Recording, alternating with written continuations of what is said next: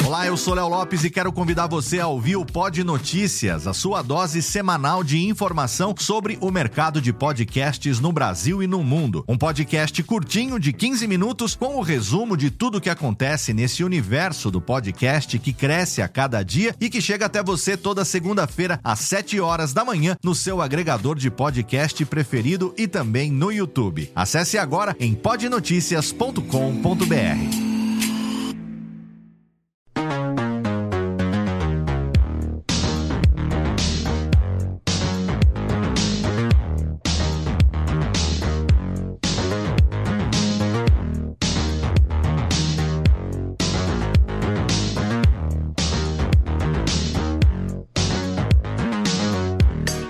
Saudações, ouvinte do curso de podcast. Eu sou Léo Lopes e tá no ar aqui pela Radiofobia Podcast Network, no formato de podcast e também ao vivo através do nosso canal do curso de podcast no YouTube, uma live que você pode participar também para você saber sempre que vai ter uma nova live, sempre que vai ter uma nova gravação, é só você se inscrever no canal do curso de podcast no YouTube e, é claro, ativar também as notificações para que você seja informado quando a gente vai ter uma nova gravação, sempre ao vivo, dessa nossa nova atração, desse meu novo podcast que substitui o Alotênica, o meu podcast sobre produção de podcasts que ficou aí quase 10 anos no ar. E agora temos o herdeiro do Alotênica, que é o curso de podcast. Se você quiser, você pode participar também do nosso grupo do curso de podcast no Telegram. Exatamente, a gente tem um grupo lá que você pode participar totalmente de graça e ali você vai interagir comigo, com os meus amigos podcasters, com os ouvintes, os alunos do curso no dia a dia também. É só você entrar através do Telegram em t.me barra o curso de podcast, t.me barra o curso de podcast. Tem que ter um ozinho na frente, senão você vai cair em outro grupo que não é o meu. Então é t.me barra o curso de podcast. Você pode participar ali ao vi ah, de graça, né? Ali não é sempre ao vivo, não. Ali você pode participar de graça e você vai ter contato comigo ali no dia a dia, com todo mundo que participa. É um grupo muito legal para a gente poder compartilhar conhecimento. Nosso convidado de hoje também está ali participando do nosso grupo. Os que, é, muitos dos que participaram aqui também no episódio anterior do curso de podcast, no primeiro episódio, também estão lá naquele grupo e tem muito mais gente entrando a cada semana ali você pode tirar dúvidas, compartilhar conhecimento a respeito de produção de podcast. Esse podcast aqui tem um oferecimento, é claro, da Alura Cursos de Tecnologia. Lá você encontra mais de 1.350 cursos. A Alura que vem nos apoiando desde 2018 é também apoiadora aqui do curso de podcast. E lá com uma única assinatura você pode fazer quantos cursos você quiser em todas as áreas de tecnologia. É uma chance enorme para você poder mudar de carreira, para você se aperfeiçoar na sua carreira. Inclusive, se você quiser, lá na plataforma da Alura, você encontra o meu curso de, o meu workshop, né? O meu curso de produção de podcast completo ali, com mais de 8 horas de duração, e também o workshop de edição, o curso de edição que utiliza o Reaper como base. Breve a gente vai começar também aqui vídeos de edição no Reaper aqui nesse canal do curso de podcast no YouTube, mas se você tá com pressa, vai lá que você tem esses dois cursos, esses meus dois cursos também lá na plataforma da Alura, que dá pro nosso ouvinte para o nosso aluno, para o nosso espectador, 10% de desconto na matrícula. São mais de 100 reais de desconto nesse link dedicado que você encontra aqui, alura.com.br barra promoção barra curso de podcast. Vai lá, garanta agora mais de 100 reais de desconto para você poder mudar a sua carreira em Alura Cursos de Tecnologia. Quero convidar você também a seguir arroba curso de podcast no Twitter é a rede social que o curso de podcast está ali, compartilhando coisas também no dia a dia. E se você quiser, você pode entrar lá no nosso site da Radiofobia Podcast Network, radiofobia.com.br barra podcast. Lá você vai encontrar todos os podcasts da Radiofobia Podcast Network e também, é claro, o curso de podcast. E entra lá na postagem do curso de podcast que tem um presente para você. Tem uma edição digital do meu livro que você não encontra mais nas livrarias, ele está esgotado. Podcast Guia Básico, foi publicado em 2015, não vai achar para vender, mas eu tenho a autorização da Marsupial Editora para dar para você, meu ouvinte, meu espectador, meu aluno, esse livro de presente. Link, você vai para encontrar o link, você vai ter que entrar lá em radiofobia.com.br/podcast. Então aqui chegamos ao episódio de hoje, o programa número 2 do curso de podcast. E hoje a gente vai ter aqui um convidado que é um jovem que esteve aqui já na primeira edição desse programa, no primeiro episódio, o episódio onde a gente falou um pouco sobre como o podcast mudou as nossas vidas. E eu falei para ele, ó, eu quero te chamar aqui para um episódio para a gente falar sobre o que é preciso para a pessoa começar imediatamente o seu podcast. A gente está aqui em 2022 Nunca se falou tanto de podcast como hoje em dia. Nunca se quis tanto produzir podcast como hoje em dia. Podcasts novos estão surgindo diariamente em todas as plataformas, de todos os tamanhos. O podcast em vídeo agora se tornou uma realidade sem volta, não apenas o formato MesaCast que recentemente aí com a edição do CCXP Awards teve a premiação na categoria MesaCast, então acabou sendo institucionalizado mesmo o formato de podcast de MesaCast, com esse título MesaCast, né? Podpah foi o vencedor lá da categoria MesaCast e o Mano a Mano foi o vencedor na categoria Podcast da CCXP Awards. Então agora a gente tem a realidade que não tem volta, que é o podcast em vídeo.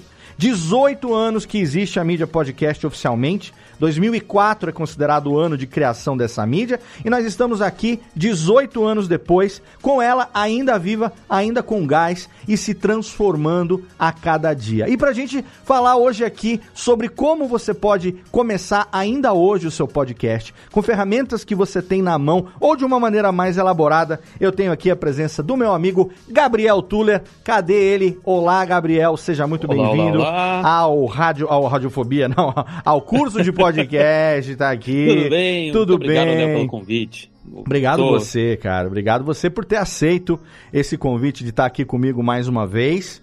Eu falei que eu ia falar sobre esse tema e rasguei seda para você no meu último episódio lá que a gente teve junto, porque realmente eu tô aprendendo muito com essa abordagem que você tem dado, principalmente através do seu Instagram, né? Sim. Onde você está ali centralizando é, esse, esse seu jeito de compartilhar conhecimento, utilizando vídeos curtos, utilizando é, também os, os carrosséis, Sim. né? Fazendo ali os conteúdos.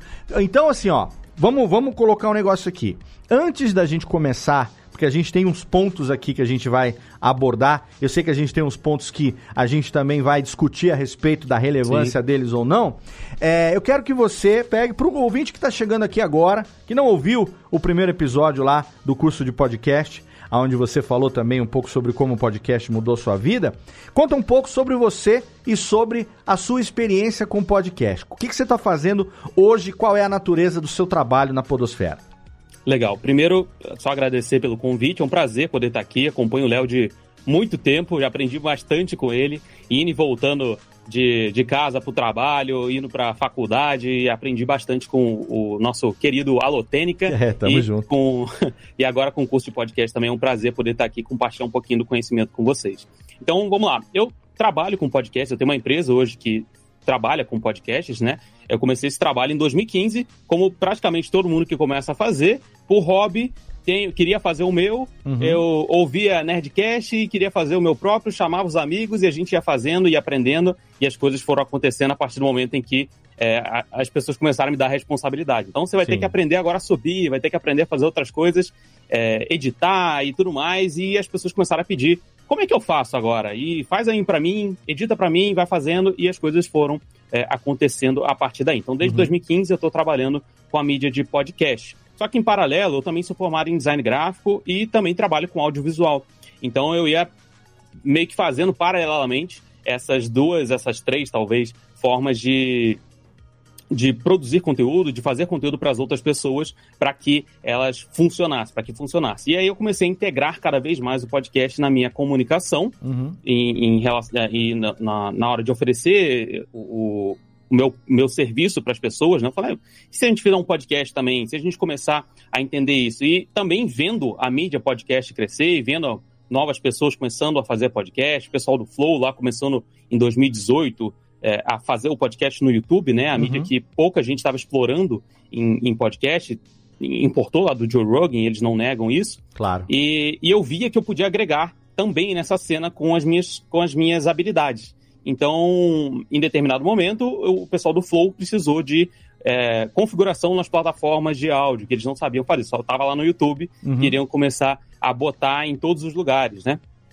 E aí eu comecei a oferecer meus serviços para eles e trabalhei com eles. Então fiz toda essa parte de configuração de plataformas digitais, comecei a fazer tudo isso que é, envolve a parte de enviar o podcast para todas as plataformas e fiz a primeira versão do site deles. Então comecei a utilizar a minha expertise para poder auxiliá-los nesse momento. Show. Depois eles foram me indicando para o Podpar, fiz também bastante coisa para o Podpar, essa mesma configuração para eles fiz lá com, com os meninos do Podpar, uhum. e as coisas foram acontecendo a partir de então. Fui chamado para dar aula em algumas escolas é, de, de marketing para falar sobre podcast para negócios, como utilizar o podcast é, em, em, nas suas ferramentas, na, na, na, forma de comunicar, da empresa se comunicar, e as coisas foram acontecendo a partir daí. Hoje a gente trabalha com estratégia de conteúdo para YouTube, para redes sociais e também para podcast, né, aqui na Show. empresa que eu, que eu tenho.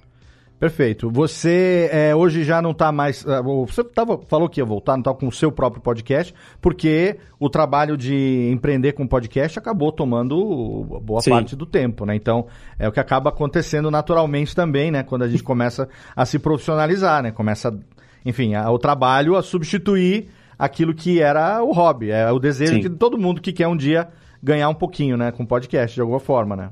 É, exatamente. O, o hobby ele vai ficando um pouquinho de lado e agora ele vai voltando, porque agora com estrutura de empresa ele volta a fazer Sim. parte da minha estratégia de comunicação para a empresa, né? Então, se eu falo de podcast, se eu estou fazendo podcast para os outros, Perfeito. nada mais justo do que fazer o meu próprio também claro. e aplicar as coisas que eu explico, que eu ensino para as pessoas em consultorias, em aulas e é, em outros momentos em que me pedem auxílio. Né? Perfeito. É, é o mesmo conceito que eu tenho aqui de vitrine, né? De manter Isso. ao longo desses anos todos os meus programas com a periodicidade, enfim, tentando sempre melhorar ainda mais a qualidade e tal. É, exatamente para ter a minha vitrine, para que quando um cliente venha procurar, ele fala, nossa, seu conteúdo é legal, eu quero como é que faz para ter um podcast que nem o seu, né? Então, Sim, pega, exatamente. Então, pega, vem cá, pega ele pela mão, vou te ensinar, vamos, vamos trabalhar junto. Muito bem, então, Gabriel Tulli, quem quiser já deixa aqui o serviço logo. Quem quiser te acompanhar lá no, no o Instagram é a sua rede principal, né? Isso, é. O Instagram tá lá, tá tudo concentrado lá, de lá. É, todas as novidades e qualquer outra coisa você vai encontrar lá. Arroba Gabriel Tuller. Isso, dois L's. tudo junto, Gabriel Tuller com dois L's dois e L's. R no final. Fechou, maravilha. Então vai lá, já segue o Tuller para você poder acompanhar, como eu também acompanho diariamente ali, os conteúdos relacionados à produção de podcast que ele compartilha. E aí eu chamei o Tuller para essa pauta de hoje, porque é, a gente está falando de uma mídia que tem uma, um apelo muito grande é, digamos, popular hoje em dia. As pessoas. Né, a, gente, a gente viveu um momento há anos, alguns anos, uh, onde a gente falava podcast e as pessoas perguntavam pode o quê e ninguém sabia do que se tratava. Isso num passado recente. De dois Sim. anos para cá, três anos para cá, quatro, arrisco 2018 para cá, com o advento do Spotify, depois com uh, as grandes empresas, principalmente como a Globo, falando de podcast diariamente, e os grandes canais descobriram o podcast. Então, hoje, cada vez mais pessoas de faixas etárias diferentes, né, de grupos, enfim, é, independente de poder aquisitivo nem nada, mas Sim. a pessoa já ouviu falar de podcast, a gente sabe que o Brasil, se eu não me engano, é o segundo, o terceiro maior país que consome podcast é, no mundo em termos de é, de porcentagem com relação à população. Né? Uhum. População e também a, a, as pessoas que estão conectadas, né? Então, Sim. a gente tem um apelo muito grande que, até um tempo atrás, a pessoa ouvia o podcast, se interessar por produzir era uma etapa, geralmente, daquele ouvinte, quanto mais, aquele ouvinte é, fiel, que, como eu sempre disse nos meus cursos, ele era picado pelo bichinho do Sim. podcast. Em algum momento ele falava, puta, eu acho que eu conseguiria fazer um negócio desse. E aí ele tem uma ideia, ele tem vontade de falar, e aí ele procura uma maneira de fazer. Hoje em dia, eu acho que nem chega ao ponto da pessoa ser picada pelo bichinho. Não. A facilidade da mídia tá aí, a popularidade do negócio está crescendo tanto, e também o apelo de ver é, canais que estão sendo bem sucedidos, isso também pode gerar uma falsa impressão de que é uma parada fácil de fazer e de Sim. resultado rápido, mas é um dos motivos também que faz com que pessoas queiram tentar fazer e produzir rapidamente. Né? Exato, exatamente. O, o que tem acontecido e o que chega para mim, né, por trabalhar com Flow, com Podpah, uhum. vem muita gente que vê o podcast, né? Eles nem falam que ouvem o podcast, mas sim que eles veem sim, o podcast. assiste o podcast, né? Exatamente, eles assistem o podcast na sala deles, tal coisa que pra gente que, que é mais da velha guarda, é quase inimaginável você pensar nisso. Você fala, não, Total. o podcast é a mídia que te acompanha. Exatamente. Você tá fazendo outra atividade, o podcast tá lá contigo. É a mídia Eles, do não. deslocamento, não é a mídia da Isso. televisão, né? Do, do lugar fixo, exatamente, né? Uhum, do sofá, é. E aí, é, o, o que tem surgido, né? O que, que vem de demanda para mim é isso. É, o cara, quero fazer meu podcast. Aí você pergunta, tá, você vai querer uma vinheta narrada com música? Não, não. Eu quero o meu, meu YouTube. Eu quero estar tá lá no Exato. YouTube para as pessoas verem o meu podcast, né? Exatamente. É, uma, a, até um, um, tempo atrás eu bati um papo com o Lierson. Lierson Mattenhauer, uhum. né? Lá, um hambúrguer, nosso amigo conhecido aí da internet Sim. e tal.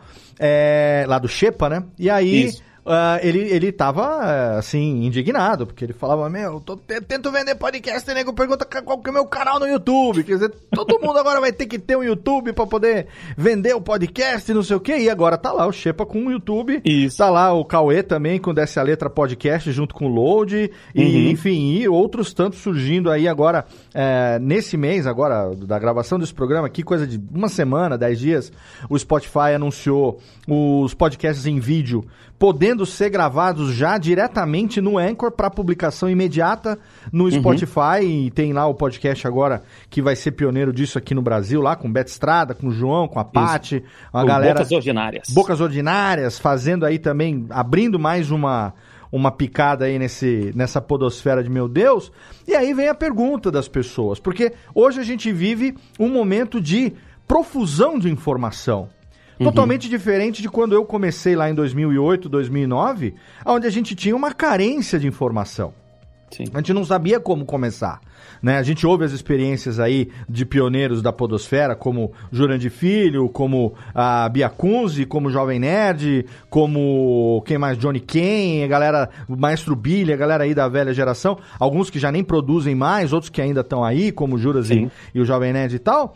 E a gente vê que esses caras, eles, puta, era tentativa e erro, era gambiarra, era, sabe, computador com duas placas de som, era como é que eu conecto, como é que eu faço, só tinha Skype e como, entendeu? E aí hoje em dia, hoje em dia a gente tem um mercado internacional voltado para podcast em áreas como software, e aí a gente está falando programa para gravar, programa de streaming para captar, tipo essa experiência que a gente está tendo aqui agora no YouTube, que envolve uhum. um comunicador, que envolve uh, um OBS, que envolve umas, algumas ferramentas. Você tem o hardware, você tem empresa produzindo microfone para podcast, gravador para podcast, kit para podcast, é, interface de áudio para podcast, Sim. e aí você tem hospedagem dedicada. Quer dizer, hoje a gente tem a profusão, a gente tem a quantidade ilimitada, digamos assim, não é, não é ilimitada, mas uma quantidade muito grande, Sim. que a gente até tem dificuldade de colocar no radar as novidades que surgem diariamente relacionadas à produção de podcast, não só para facilitar a vida de quem produz, mas porque é um mundo capitalista onde a pessoa vê ali o mercado, ela cria um produto, seja por venda ou por assinatura, e ela vai conseguir, através da venda ou da assinatura desse produto, ganhar dinheiro. E é isso que, assim que trabalham os provedores de hospedagem, assim que trabalha a Shure quando produz lá um isso. microfone, assim que trabalha a Rode quando produz um, um braço de microfone, um, ou sei lá, a Sennheiser quando faz um fone de ouvido. E tá tudo bem, porque é assim que a vida funciona. Sim. Mas as pessoas, às vezes, agora chegam naquela fala, e agora? Como é que eu faço? É tanta coisa que eu não sei por onde eu começo. É, então... Uma das coisas que acontece também quando vem até mim, as pessoas me perguntam sobre isso, é, é, é, é, o depois. Porque antes a gente fazia o quê? A gente começava a pesquisar igual um maluco e, e tentar descobrir como é que faz esse negócio. Exato. Agora as pessoas já, como acho que por, por elas assistirem no YouTube, ela já veio o que está acontecendo, fala, ah, tá, então precisa de um microfone, a câmera, uma mesa de corte, um computador, isso. alguém para lá e tal, e é isso aí. Uhum. A pessoa compra tudo isso, gasta seus 30 mil reais, você gasta sabe que muito. não é barato o equipamento Nossa. de, de é, 30 mil reais, você tô sendo bem, bem bem tranquilo em relação a isso. Uhum. É, e depois ela vai tentar aprender como é que faz esse negócio. Já cansei de, de responder pessoas que pedem consultoria para mim, falando, já gastei aqui no meu estúdio, tô montando um estúdio, gastei 80 mil reais aqui, pois é. comprei é. equipamento, e agora, como é que eu faço esse negócio de podcast aí? Exatamente. Eu quero fazer também. Exatamente. E assim, é interessante porque, ao mesmo tempo que a gente tem uh, pessoas, né, a gente tem uh, empresas também atuando nesse meio, que muitas Sim. vezes têm um orçamento grande, que tem uma demanda, digamos que a gente chama de demanda top-down, que vai lá o, o gestor, o diretor e tal, e pega a grana e fala, Tó, faça-se o podcast, mas sem ter a menor ideia do que fazer, aí vai caber a equipe lá de, de comunicação, de RP, de RH, de marketing, sabe Deus quem é que vai ficar responsável dependendo da empresa de produzir. Isso não é tão comum assim, mas a gente já vê isso acontecer no mercado. Até aqueles que chegam e falam, puta, mas peraí, por onde eu começo? Sim. Né? Antes de fazer, eu não tenho 80 conto, 30, 20 conto para fazer, nem 15, nem 2, nem 5, nem um e meio. entendeu? Então, é como, antes disso, por onde que eu começo? Então, o que, que eu propus aqui pro Gabriel? Vamos fazer um exercício aonde a gente vai abordar aqui aspectos que são obrigatórios em algum momento da produção do podcast uma, a gente colocou uma certa ordem aqui, que essa ordem pode ser alterada dependendo do item. Sim. E tem alguns itens que são obrigatórios, você vai ter que pensar nisso em algum momento. E algumas coisas que não chegam a ser o que a gente chama de obrigatório, mas são desejáveis que a gente pense, porque hoje em dia está se utilizando isso e a tendência nos mostra no nosso trabalho profissional do dia a dia que e isso não, não tem volta, que, que isso vai, vai ser cada vez mais desejável que aconteça, haja visto os rumos que o mercado está tomando, né? Então eu e o Gabriel decidi, assim, a gente conversou, chegamos nesse acordo e com isso a gente começa agora a citar para você aqui os pontos relacionados a, a, ao, ao que você precisa, se você quiser, daqui a pouco acabando esse programa aqui, independente de quando você está ouvindo ele, puta, agora eu quero começar meu podcast, você já tem ali um beabá que, se você quiser saber cada um desses itens em detalhe, eu tenho lá 100 episódios do Alotérica, onde eu tenho mais de um episódio dedicado para cada um desses itens. Tem lá Sim. os cursos que eu já citei lá na Alura, caso você queira fazer. Segue o Gabriel no Instagram, o Gabriel tá com o curso dele também lá. Você também pode entrar, pode se matricular no curso, fazer curso com pessoas que estão produzindo no dia a dia há vários anos e atendendo clientes e podcasts que você conhece, que estão aí, né? Não é, não são podcasts tipo, fala assim, ah, eu edito o Nerdcast. Nerd quem? Não conheço o Nerdcast, não. Você sabe quem é o Nerdcast. Aí o Nerd fala assim, eu ajudei a estruturar a galera lá do Flow, a, a galera do Podpah. Você sabe quem são esses caras. Então, você sabe, né, quem é que tá te dando esses aconselhamentos aí. Vai na nossa, que é beleza, a gente tá aqui porque a gente sabe o que a gente tá falando, até porque se fosse fácil, a gente não estaria aqui a essa hora da noite compartilhando conhecimento com você. Mas vamos Exatamente. lá. Você concorda comigo então aqui, Gabi, que, Gabi, ah, eu falei Gabri, que o primeiro, o primeiro ponto que a gente pode levar em consideração aqui é a, a concepção do programa. Vamos pensar primeiro certo. naquela situação de quero fazer um podcast. Vou fazer um podcast. Tá, primeira pergunta, sobre o quê? Qual Sim. vai ser o tema do meu podcast? Podemos colocar, primeiro ponto, concepção e subponto desse ponto, tema. Sobre o que, que eu quero falar? Eu acho que começa daí, né? É, exatamente. Começa daí porque muita gente começa o podcast já fazendo de qualquer jeito. Uhum. E, e, e, ele vai tentando fazer o negócio funcionar enquanto tá funcionando, enquanto tá rodando. Isso. E ok, tudo bem, você pode fazer desse jeito. Perfeito. Mas a probabilidade de você se cansar ou se sentir perdido é muito maior. Então, primeiro você tem que saber para onde você está indo. Fala, cara, meu podcast é para quê? Qual é o tema do meu podcast? Para quem que eu, para que que eu tô falando? Quem que é meu público? O que que eu quero falar? Qual o objetivo dele? Se é só conversar com meus amigos, então eu não vou dar tanta importância assim para uhum. pensar em forma de monetizar, pelo menos não a princípio. Sim. Mas se eu sou um profissional autônomo, quero utilizar o podcast para ser uma ferramenta de é, a gente no marketing diz, né, de, de aumentar a sua autoridade online, uhum. então você vai ter que pensar no tema e os temas vão precisar funcionar dentro da sua rede social aí, daquilo que você está falando, do seu objetivo na rede. Então, o tema é, é, é, a primeira coisa que você tem que fazer antes de pensar em comprar o primeiro microfone aí para gravar o podcast. Perfeito. Eu costumo dizer o seguinte, é, que você, pra, na hora de escolher o tema do podcast, você deve escolher, você pode escolher entre duas, duas coisas. É, uhum. Algo que você goste muito ou algo que você entenda muito. Perfeito. Quando você gosta muito de alguma coisa, você fala com paixão. Quando você entende muito de alguma coisa, você fala com propriedade. Sim. Se você vai falar de algo que você gosta muito e entende também, aí você vai falar com paixão e propriedade e aí a fórmula é matadora. Porque Sim. evita você estar tá sendo uh, host de um podcast cujo tema tenha sido escolhido por uma conveniência de modinha ou uhum. porque é o que você acha que vai dar certo. Sim, porque né, o Nerdcast é, tecno, é, é do mundo nerd, tecnologia, não sei. Dependendo da tua referência, você pode estar tá trazendo essa referência, mas você pode nem gostar tanto disso, nem entender tanto disso. Sim, aí você vai virar um papagaio de pirata de Wikipedia.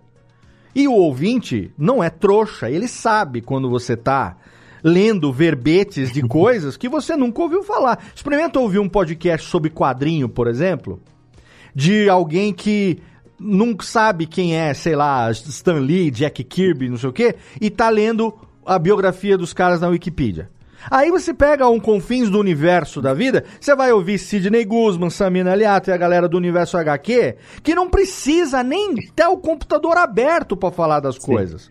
E Eu lembro vai... do, do, do, episódio dele sobre Sandman. Sim. E foi um episódio, foi, acho que episódio 5 ou 6. Lá no começo. E eles basicamente foi, foi, um tema surpresa, o, o Guzman falou, né? Sim. Ele falou, cara, vou puxar aqui da cabeça e a gente vai falar. E os caras fizeram um podcast de duas horas e meia de Sandman, Sim. puxando ah, a primeira versão, a segunda versão, eu traduzi, eu fiz não sei o quê, Exatamente. e a gente tava lá. Pô, você fica, cara. Exatamente. Não dá, não dá. Então, escolher o tema do podcast é fundamental nesse primeiro momento. E você concorda comigo quando eu falo que é, não tem problema ser sobre temas nerds, geeks, tecnologia. Nenhum tema está esgotado. Sim. Não existe isso de saturação totalmente. de tema. Você nunca falou sobre aquilo, pode ser que seja legal. Exato, exatamente. Eu, eu sempre uso um exemplo que você, inclusive, usou para falar do próprio Confins do Universo, né? Que no início dele, antes de começar, ele falou: ah, mas já tem muito podcast de quadrinhos, já tem muita gente falando. Cara, não tem vocês fazendo sobre é, isso. O, o Sidão perguntou. É, eu ajudei o Sidão lá na, na concepção. A gente que edita sim, lá sim. o Confins desde o começo. É, inclusive, aquela, aquela vinheta de abertura e encerramento é um dos orgulhos meus de edição que eu fiz ali com a voz do Briggs e tal, e ficou fantástica. E ele, na época o, o Sidney perguntou, falou, cara, mas a gente já tá indo com o Universo HQ há tanto tempo falando de quadrinho e tal, será que alguém vai querer ouvir a gente? Eu falei, você acha que não, velho? Lógico que vai. Sim. Lógico que vai que ele tá aí, né? Tá, acabou de ser aí um dos uh, cinco finalistas na categoria podcasts aí no prêmio Justamente. CCXP Awards. Tem uma campanha é, consolidada, muito bem consolidada para manutenção do episódio, que hoje é quinzenal e é com toda certeza o maior podcast de quadrinhos do, do, do Brasil. Sim, Se consolidou sim, com, com a, a propriedade e a paixão que essas pessoas têm pelo tema quadrinhos. Exato, né? exatamente. É, e a gente fala aqui do tema, de você ter o tema primeiro antes de começar a fazer, por quê? Porque evita você fazer um podcast sobre variedade. Exato. Fala, sobre o que é esse podcast? Ah, sobre tudo. A gente Exato. fala de tudo, com todo mundo, sobre todas as coisas. Sabe então, que esse é um erro. Nada, esse é um erro que todo mundo cometeu lá no passado. Eu cometi Sim. e muitos cometeram lá no passado. Eu até brincava que a gente que é. Eu consumo a Rosana Herman há, há mais de 20 anos. Uhum. É, ela tinha um blog chamado Querido Leitor, que o subtítulo do blog era Especializado em Generalidades. e aí eu falava que o radiofobia era isso, era qualquer coisa e tal. E você vai ver, tipo, sabe, tem muita gente que faz isso.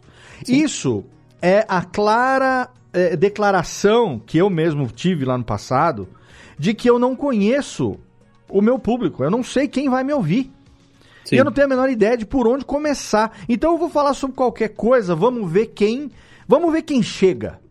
Entendeu? Sim. E aí, assim, com a sorte que eu tive, no caso do Radiofobia, é, o meu, meu podcast principal, é que é, rapidamente, com dois meses, três meses no ar, uh, ele acabou se transformando num podcast 100% ao vivo, como ele é até hoje. Como, como que era, eu sou radialista de formação. Então eu falei, puta, em vez de estar tá no transmissor de FM, eu vou transmitir pela internet. E aí foi graças a isso que veio o primeiro convite para a primeira Campus Party lá em 2011 ainda, para compartilhar como era fazer o podcast ao vivo. Então eu tive a sorte de rapidamente encontrar um diferencial uhum. e trazer a questão do rádio ao vivo para dentro do podcast, tanto que eu uso isso como slogan até hoje, há mais de 10 anos, né? vai fazer 14 uhum. anos, é, emulando o melhor do rádio ao vivo no formato do podcast. Mas a gente mudou o nosso formato para um, é um programa, via de regra, de entrevista. Pra gente sim. conhecer a história das pessoas. Quando sim, não sim. tem convidado, a gente pega os integrantes, chama um, um amigo ou outro ali e fala uma merdinha e tal, bate é um papo com alguma coisa assim. Mas a, a, ao longo desses anos todos, a gente foi corrigindo esse erro. E a gente está falando isso aqui agora para você definir o seu tema logo no começo, porque é um erro que você não precisa cometer desde o começo. Você não precisa, Exato. não precisa esperar é errar pra saber, né? É muito importante você que está começando entender que você não vai ser o próximo flow que vai falar para todo mundo, de Exato. todos os públicos e tudo mais. Isso não vai acontecer. Uh -uh. O, próprio, o, o, próprio Igor 3K e o CEO lá do Flow é o, o Geiger. Uhum. Eles estavam no podcast lá do Primo Rico falando sobre isso. Sim. E aí o Primo Rico perguntou para eles: ah, qual que você acha que vai ser a próxima grande boom? Assim, você não acha que tá saturando e tudo mais? E eles falaram: cara, não, não tá. Por quê? Porque tá faltando podcast em nicho.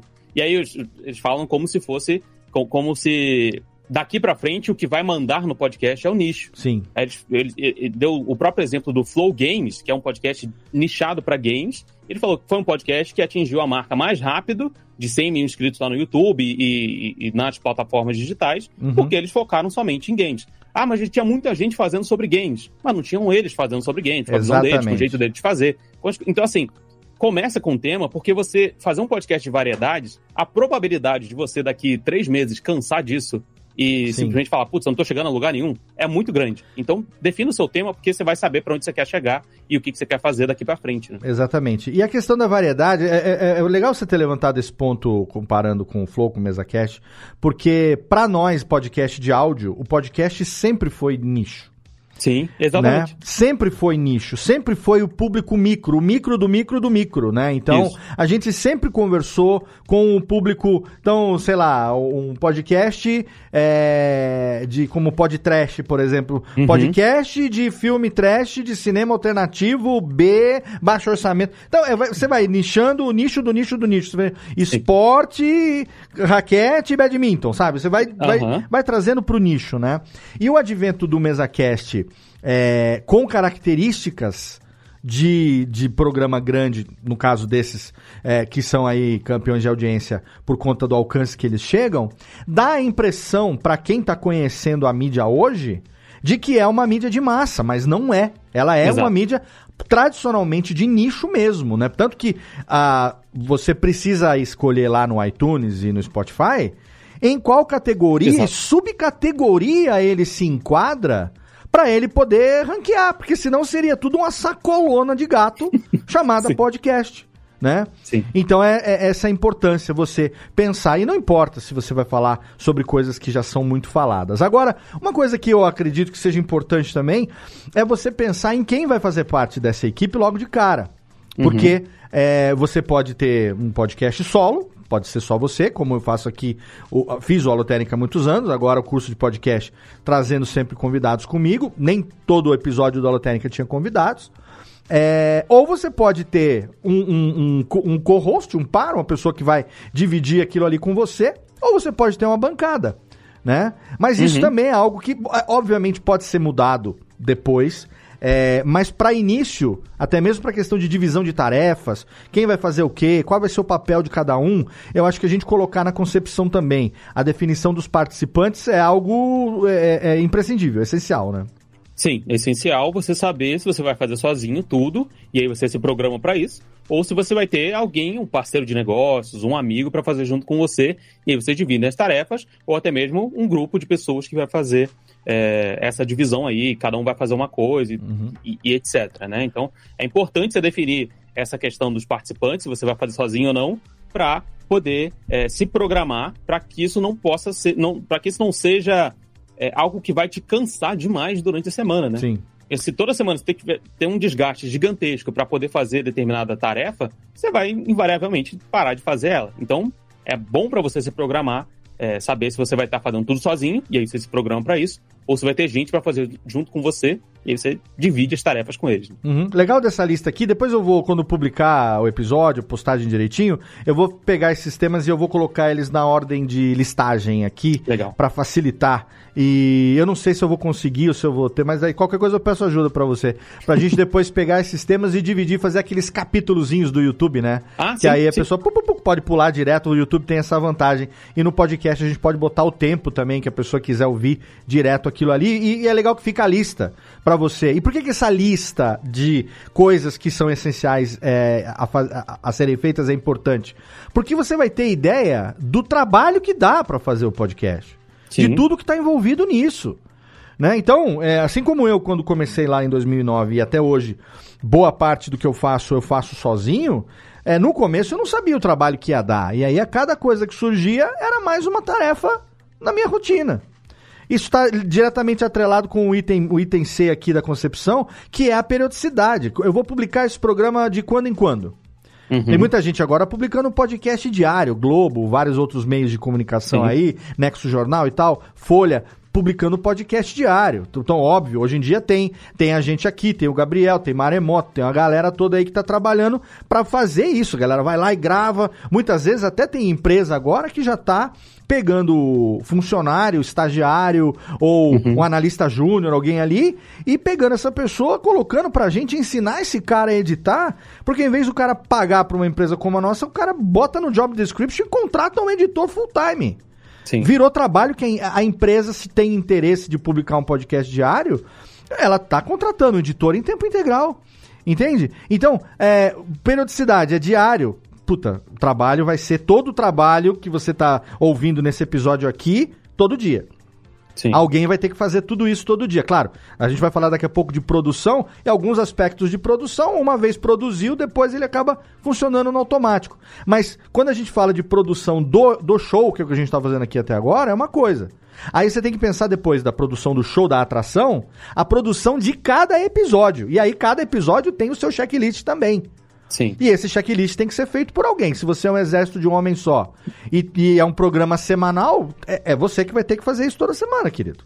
Exato, exatamente. E, e esse, o checklist é importante para você entender, você que está querendo começar a fazer, que ele não é para te engessar, ele é para te ajudar a fazer o, a, a, tarefa da melhor maneira possível, executar essa tarefa da melhor maneira possível.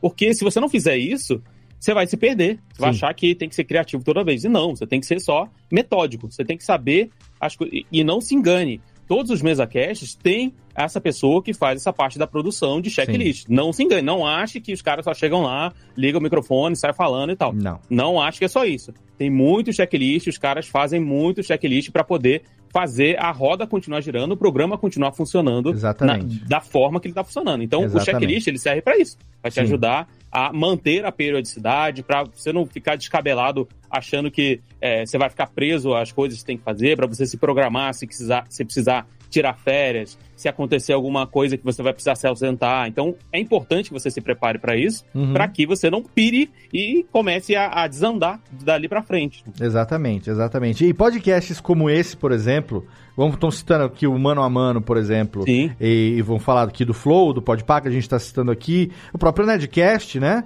Uhum. O que você ouve, quem você ouve, é o artístico do rolê. Você tá ouvindo o artístico. Você tá ouvindo o cara que vai lá e tá com o microfone aberto falando. Alguém chamou o convidado, alguém fez a pauta. Claro que o cara pode ter participado do processo todo ali, mas alguém fez a pauta, alguém chamou o convidado, alguém listou. Se é um mesacast, alguém limpou aquele estúdio, fez teste de Covid, providenciou os uhum. os negócios que os caras vão tomar ali, não sei o quê. Tem, tem uma galera por trás fazendo aquilo. Não é o exército de um homem só. Uhum. Entende? Então, no seu caso, você quer começar sozinho, então você tem que pegar e você, precisa pensar que bom, você vai abraçar esse mundo todo sozinho. Ah, Léo, é impossível fazer sozinho. Não é. Eu tô aqui como exemplo para te falar que eu tô aqui há quase 14 anos. No Radiofobia, eu tenho as pessoas que gravam comigo e o trabalho deles é ligar o microfone e gravar. Ninguém. A operação ao vivo sou eu que faço. A pauta ainda é colaborativa no Google Drive lá, um Docs. Todo mundo pode ir lá, que nem eu e o Gabriel aqui fizemos hoje lá um Docs. Botamos Sim. lá, anotamos, não sei o quê. Mas na hora da condução, sou eu aqui com o meu equipamento, conduzindo aqui, ó. Aqui, dá um outro ângulo aqui, dá pra ver o. o cadê aqui, o, o Técnica? Eu me perco nas câmeras aqui ainda. Aqui, ó. Ó, daqui dá pra ver um pouco melhor o ângulo. Eu tô com, né? Três telas aqui. Eu tô com um monitor horizontal, vertical, o iPad aqui, tô com um gravador, a mesa. Isso aqui tudo eu tô fazendo sozinho, mas assim, é algo que é, é, faz parte do, do, do, que eu faço já há, há, há, tanto tempo. Não dá, não dá trabalho, exatamente para não dar trabalho que eu tô acostumado nisso. E muitas vezes eu erro, por isso que eu criei a técnica até. Uhum, é pra ter alguém para dar uhum. expor quando erra, entendeu? Quando é, acontece alguma coisa, a culpa é da técnica, não é minha. E aí, aí veio essa brincadeira toda, que é um recurso para poder uma pessoa só é, dar conta Sim. de todos os processos que estão envolvidos naquilo. Então, quando você for definir a periodicidade do seu programa, leve em consideração que todos os aspectos que a gente vai falar é, no próximo, no próximo item, é, ou nesse item também, enfim, mas com relação à produção de cada episódio, isso que a gente nem vai abordar aqui é, é coisas é, é, que a gente vai falar ampassando, como identidade visual, por exemplo, identidade sonora, Sim. que são coisas que é, é, são importantes que tenha, mas talvez nem todo podcast precisa ter uma vinheta, entendeu? Então sim, sim, sim. É, é, é algo que é, é, é, desejável que se tenha, mas não necessariamente é essencial. Se você quiser começar hoje o seu podcast, ele não vai precisar ter uma vinheta. Você pode começar hoje sem uma vinheta, né? Sim. Então, esse sim, programa totalmente. aqui, por exemplo, não tem uma vinheta de abertura. Ele tem uma trilha, que eu defini uma trilhazinha. Era a trilhazinha quando toca, ela marca a abertura do programa. Eu abaixo o volume e entro falando. Então, outros uh, podcasts aqui da casa, a gente tem trilhas, tem trilhas, tem vinhetas uhum. produzidas com locução, com narração e tudo mais. Então, vamos lá. Tema participantes definir o tema, definir quem vai participar com você, qual a periodicidade, aí uma coisa que não dá para fugir, a pauta, e por pauta eu não quero dizer um timbrado, eu não quero dizer um Arial 12, não. Por pauta a gente tá falando o que vai ser o tema daquele episódio, daquele episódio. O que, que vai ser Sim. falado naquele episódio. Em algum lugar essa pauta tem que existir, nem que seja na cabeça de quem Exatamente. concebeu. Não dá para ligar o microfone e, e aí, gente? E hoje, hein? O que, que vai ser, hein? Até que como pode. É que tá, como é que tá lá os trabalhos lá? Como é que tá lá? Até o... que pode. Por exemplo, em situações agora, como os próprios meninos do Nedcast também, começava a gravação. Aí, até acertar microfone uhum. e não uhum. sei o que e tal, quando ia ver, tinha passado 40 minutos. Eles falaram um monte de merda. Deram risada de um monte de coisa e não tava gravando. Aí um dia alguém falou assim, cara, se a gente tivesse gravado todo esse esquenta aqui agora, tinha virado um programa sem pauta. Tipo, Sim. papo, né? Ah, por que não? Pronto. Entendeu? O pau tá livre, já tá lá o pau tá livre news, tá aí os, os, os papos de boteco que a gente faz há tanto tempo. Né? Exato. Então, mesmo isso, mesmo quando se faz algo é, que a impressão de quem ouve é que foi despretensioso, isso também foi planejado em algum nível. Justamente. Você achar que é, é, muita inocência você acreditar que tudo que você vê aí na internet, que você ouve. Os caras falam, não, aqui é, é livre, a gente vai puxando da hora. Não é. 100% improviso. Não, não é, não é, não é, não é. Até os caras dos barbichas lá. Improviso tem ensaio. Tudo. É, é, exatamente, eles ensaiam os improviso. Então, assim, é, é muito perigoso e, e, parece. Muito perigoso, parece que eu tô dando um cuidado. Mas é, é muito contraproducente você começar algo sem a pauta, começar um episódio sem a pauta, porque, na minha concepção, isso é uma falta de respeito com a pessoa que você está convidando. Sim. Se é seu amigo, se é alguém que você já conhece, que é um brother, e a, e, e a ideia é vocês baterem papo mesmo, beleza, sem problema. Mas se é alguém que você está chamando para poder é, conversar com ela sobre a vida dela, sobre um assunto que ela quer falar, Sim. você não tem uma pauta, simplesmente ligar o microfone e sair falando. E as histórias? Eu acho e uma as falta histórias? de respeito. E os rolês? Conta dos rolês para nós. É, aí. então, é, exatamente. É. E aí, como é que é o, e os trabalhos aí? Como é que tá indo aí esse negócio aí que você tá fazendo? Cara, é, é uma falta de respeito você fazer isso, chamar uma pessoa, ela tirou o tempo dela, ela dedicou o tempo dela para poder ir lá participar do seu programa e você simplesmente começa e não, não pensa em o que, que você vai perguntar para ela, como que você vai conduzir o papo. E isso, inclusive, para você que tá fazendo, quer fazer o seu mesa cast e quer fazer os famosos cortes no YouTube, uhum. isso é interessante para você conseguir marcar onde que vai entrar o corte X da história X, da história Exatamente. Y, que você vai querer fazer. Isso vai ajudar, inclusive, se você tem um editor, alguém que vai fazer esse tipo de trabalho para você, a pontuar para ele quais são as histórias interessantes que você quer trazer para os cortes, para os shorts, para enfim, para o pedaço que você quer trazer para as redes sociais. Isso vai te ajudar na produção lá depois, né? Uhum. Então, a, a pauta é essencial e, a, de novo, a pauta não é um, um, roteiro de cinema que você Exato. vai ter que ler ipsis literis o que está lá. Exato. Bota os tópicos principais, o que, que você quer perguntar, uhum. para onde que você quer que essa conversa conduza. Porque a história de vida de uma pessoa,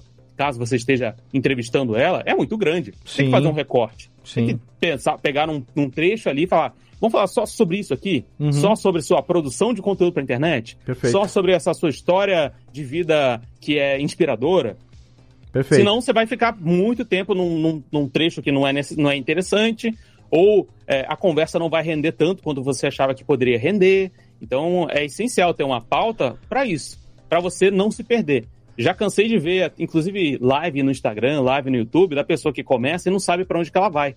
É a pior sensação possível para mim, como consumidor, é não saber para onde que a conversa está indo. Perfeito. E não se engane achando que o Flow e o Podpah não tem uma pauta, ou pelo menos algumas coisas que eles querem abordar. Lembre-se que o, próprio o, o, Igor 3K, o Monark, o, o Igão e o Mítico, os caras têm 12 anos, sei lá, de internet produzindo vídeo para YouTube. Os caras uhum. sabem o que, que rende, o que, que não rende, o que, que ele pergunta, o que, que não pergunta. Então, não, não, não caia no conto do vigário Sim. de que você simplesmente precisa ligar o microfone e sair falando o que passar na sua cabeça. Se Exatamente. você não está preparado, isso vai te atrapalhar demais, vai te cansar demais. Exatamente. Eu vim do meio rádio e quando a gente estuda rádio, né, eu fiz locução, uh, uma das coisas que a gente estuda é exatamente o roteiro, né, script de Sim. rádio. E a gente é, tem o que a gente chama de pauta, pauta radiofônica, né, que é uma pauta geralmente escrita em, em, em, caixa alta, com espaçamento grande e tal, que permite que tenha uma leitura por parte do, do, do locutor no estúdio, né? Sim. Essa pauta radiofônica, por exemplo, esse modelo de pauta radiofônica, por exemplo, é o modelo que eu uso até hoje no Radiofobia Classics. Que é um programa uhum. que se não tiver pauta não existe. Você acha que eu sei tudo aquilo sobre os artistas? Você acha que eu sei... Puxa a... de cabeça na hora, né? Você acha que eu sei a história de todo aquele povo ali? Entendeu? E outra coisa... É, eu não sei, e assim, como eu não faço a pauta sozinho, eu recebia durante muitos anos colaboração dos ouvintes e hoje tem a Lana que trabalha comigo, que ela é, uhum. é jornalista, estudante de jornalismo, e ela está assinando as pautas do, do, do Radiofobia Classics. É, a pauta, ela não pode ser, porque hoje em dia tá bom. Qual a sua fonte de informação? Quando eu era criança, moleque, adolescente, a gente ia na biblioteca. A gente pegava uma biblioteca uh, da cidade ou alguém que tivesse um conhecer, uma Barça, uma Delta La Russo, que é uma chamada enciclopédia, e a gente ia estudar as coisas para fazer um trabalho de escola. Hoje em dia, nessa geração atual, ninguém sabe. Meu filho, qualquer um dos meus filhos, acho que até o de 20 anos, eu falar para ele de uma enciclopédia, ele não vai saber o que é. Por quê? Porque hoje em dia o pai de todos os conhecimentos é o Google. Exato. Então, eu recentemente teve o programa sobre Raul Seixas. A Lana, Lana, Raul Seixas tem que fazer, a galera tá pedindo e tal. Não, beleza, bacana e tal. Qual a primeira fonte que você vai? Google, Raul Seixas. História de Raul Seixas. História de Raul Seixas, vida de Raul Seixas, biografia de uhum. Raul Seixas. Aí você vai fazer o quê? Vai cair naquele repositório mundial de conhecimento chamado Wikipedia. fazer Ctrl C, Ctrl V, jogar num documento, meter uma caixa alta e gravar o programa em cima disso? Pode fazer. você vai estar. Tá, vai, enfim, é, pode fazer. Não é o que eu faço.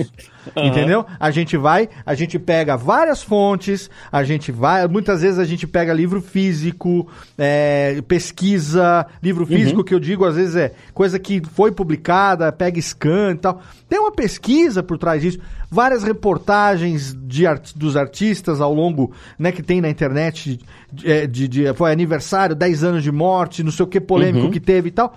E aí, a Lana é jornalista, é feito um trabalho de compilação jornalística da história que tem a assinatura radiofônica do Classics, que aqui eu imprimo nos meus no meu produto, que é aquilo ali é o Léo radialista se se realizando. Sim. Entende? Então, Aí você tem uma pauta que eu tenho que ter as informações escritas. Exato. Então é funda... Sabe onde que eu aprendi, Gabriel? Hum. A, a, o que era uma pauta? Apesar de eu já estar fazendo podcast há dois anos, na Campus Party de 2011, foi a primeira uhum. vez que eu estive fisicamente com os meus amigos da Podosfera. Sim. Eu conheci muita gente ali fisicamente ali, pessoalmente, eu conheci muita gente naquela, naquela primeira Campus Party que eu participei, que foi a de 2011. Uh, é, eu fui um dos primeiros a chegar naquela edição, reservei duas bancadas, numa época que o Jovem Nerd ainda sentava com a gente na bancada, uhum. deixava o PC, falava, Léo, cuida aqui pra mim do meu PC, que eu vou dar uma mijada ali, mas, do, meu, do meu Mac, né? Mas cuidado Sim. que a, a, a, vida do Jovem Nerd tá nesse Mac aqui, todos os Nerdcast, tá tudo aqui, hein? Aí ele ia falar aquela mijada, eu pegava e falava, ó, oh, quem que é a mochila do Jovem Nerd? Tô leiloando e tal, não sei o quê. Ainda se, ainda se permitiam essas brincadeiras, entendeu? Num, numa época onde ele ainda sentava com a galera de boa, porque não tinha né, no, o tamanho que tem, o assédio sim, que sim, tem sim. hoje. Naquele evento, teve uma palestra é, que eu, eu, Tato e Mauri demos uma, uma palestra sobre, sobre sobre podcast. Não, essa não foi de 2011, essa foi de 2012, foi onde teve, teve o Cubo Geek. É, e naquela ocasião ia ter a gravação de um Rapadura Cast ao vivo lá no Cubo Geek. Aí, enquanto eu e o Tato Mauri estavam fazendo a pauta, estavam fazendo a palestra, uhum. o Jurandir, Maurício Saldanha, PH e tal, estavam gravando o Radiofobia dentro do Cubo. Sim. A hora que acabou a nossa palestra, ficava atrás do cubo palco de mídias sociais, a gente foi e tal, abraça, despede, não sei o que e tal. O Jurandir tava com três folhas de papel na mão, de um bloquinho assim, com linha. Bloquinho uhum. de rascunho. E tava escrito. Um bloquinho escrito assim, tipo, palavras. Palavra, setinha, palavra. Tipo, mulher, tracinho, mulher. Preconceito, tracinho, preconceito. Machismo, Sim. tracinho, machismo. Assim, Aí eu peguei, juras, que, que, que, que é isso? Só curiosidade. Aí eu falei assim, não, cara, que puta. É, pra não me perder, esse aqui é, aqui é a pauta do programa, bicho. É.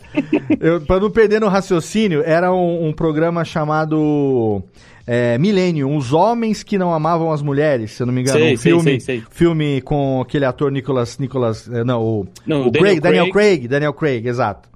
Era o primeiro. E aí ele estava fazendo um comparativo do filme original, que é sueco, se eu não me engano, Sim. com a adaptação americana. E aquela, aquele papel rascunhado, com três ou quatro garranchos, com uma setinha na mão, foi a pauta do Jurandir Filho.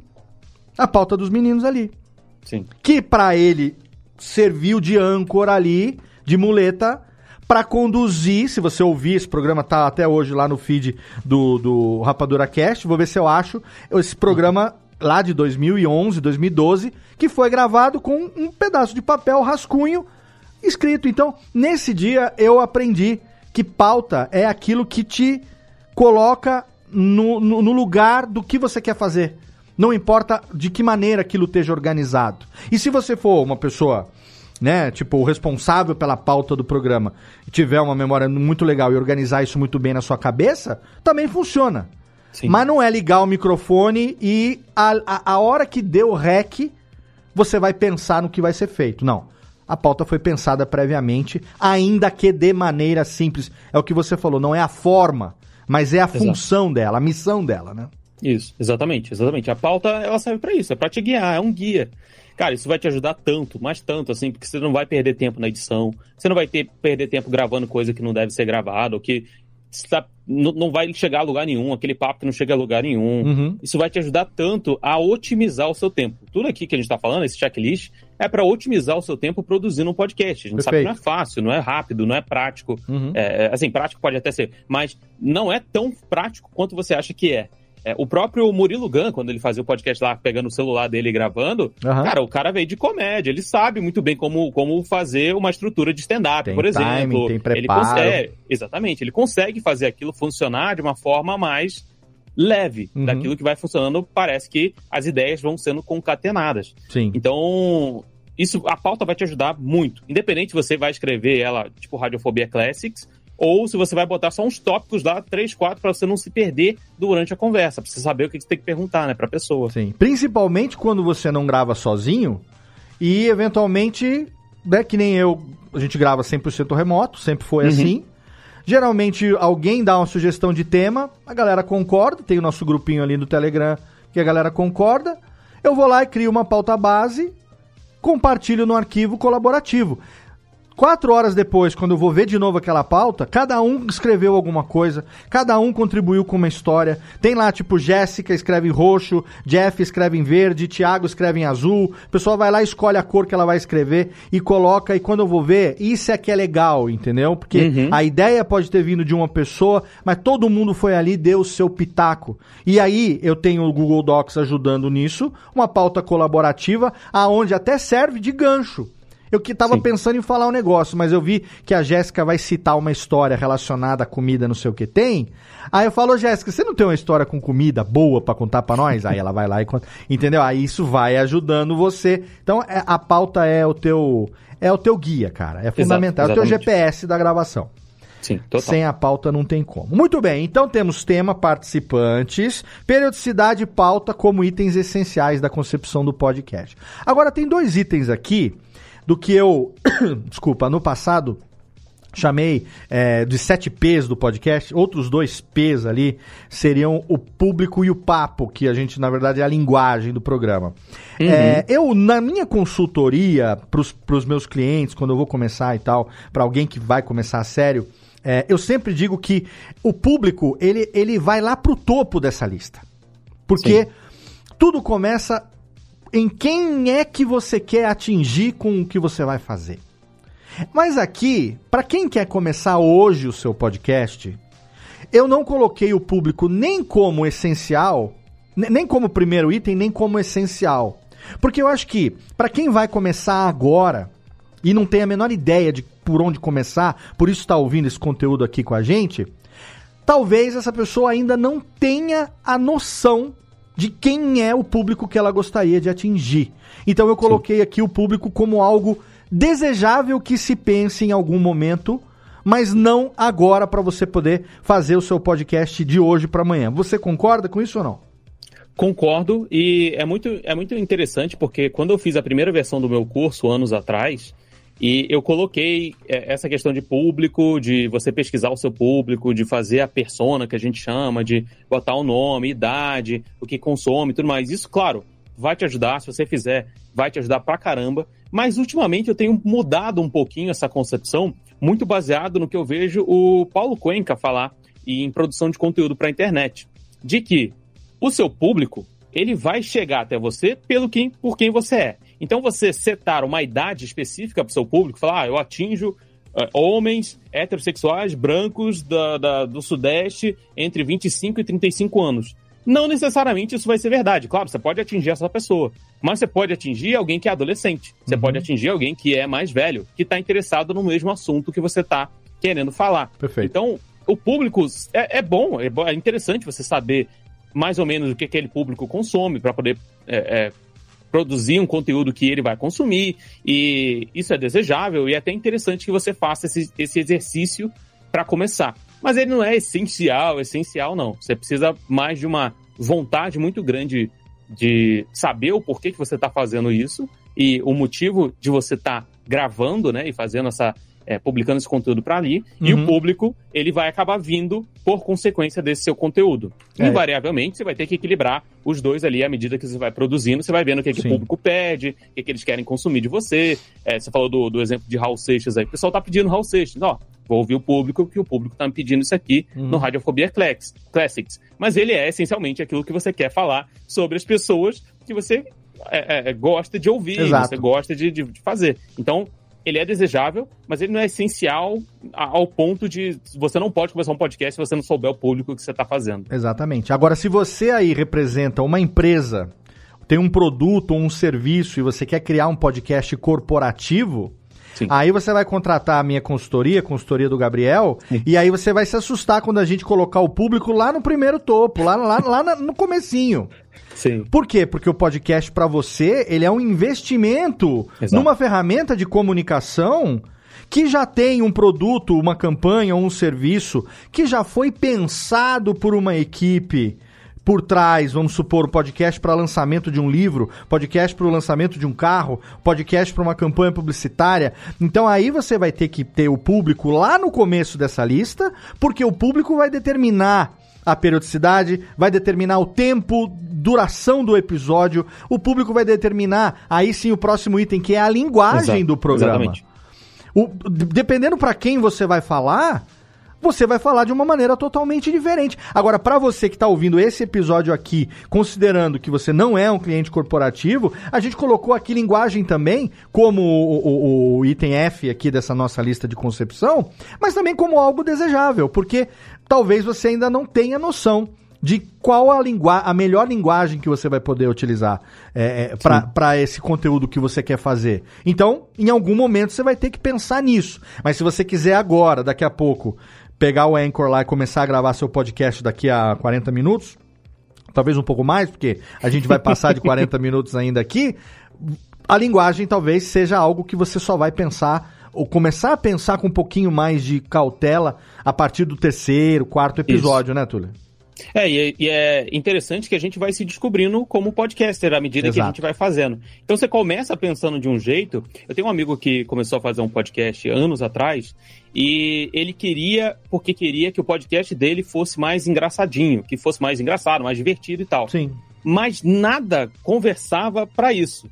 Ele, por mais que tentasse forçar uma edição ou tentar colocar alguma coisa mais engraçada e tudo mais, não funcionava. Sim. Então ele falou, cara, não adianta eu ficar tentando forçar uma linguagem, mesmo que eu pensei e, e, e concebi essa linguagem antes de começar meu podcast, quando, na verdade, os convidados que eu chamo e o meu jeito de falar, ele não é para ser divertido, alegre, leve e, e tudo mais. Ele é para ser informativo, por exemplo. E não tem problema algum você ser um, alguém sério fazendo Sim. um podcast.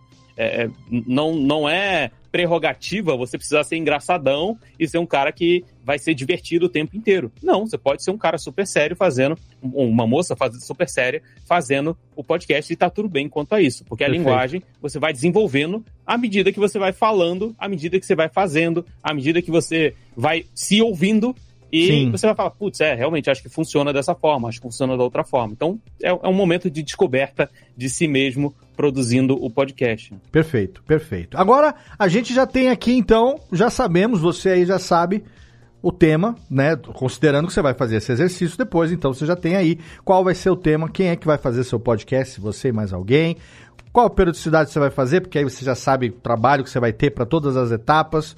Você sabe que você precisa da pauta. A gente, gente, isso aqui é em uma, em uma hora e meia, duas horas aqui. Aquilo que a gente faz. O meu primeiro curso disso teve oito horas de duração. Então, só para você ter uma ideia. né? E aí, você vai ter que pensar no seu público e na linguagem. Em algum momento isso vai acontecer. Mas você já está com aquela formiga na cabeça, você já tá sabendo o que você vai fazer, e aí a essa altura aqui, com uma hora de programa, você já falou assim, bicho, eu já sei o que eu quero gravar. Eu já sei sobre o que, que eu quero falar. Eu já tenho uma ideia. Eu já, já conseguiria gravar o primeiro programa agora. O negócio que eu quero fazer ainda hoje, Léo. Então não demora muito para acabar essa live aqui, que eu quero gravar meu primeiro episódio ainda hoje. Tudo bem. Mas e agora? Como é que eu vou transformar essa ideia que está na minha cabeça, esse tema que eu quero falar, dessa pautinha que eu rabisquei aqui enquanto a gente conversava e tal, num áudio que vai ter que ser publicado num feed, vai ter que ser publicado numa plataforma, num agregador, para que chegue na mão de quem vai ouvir. Então agora chegou a hora da produção.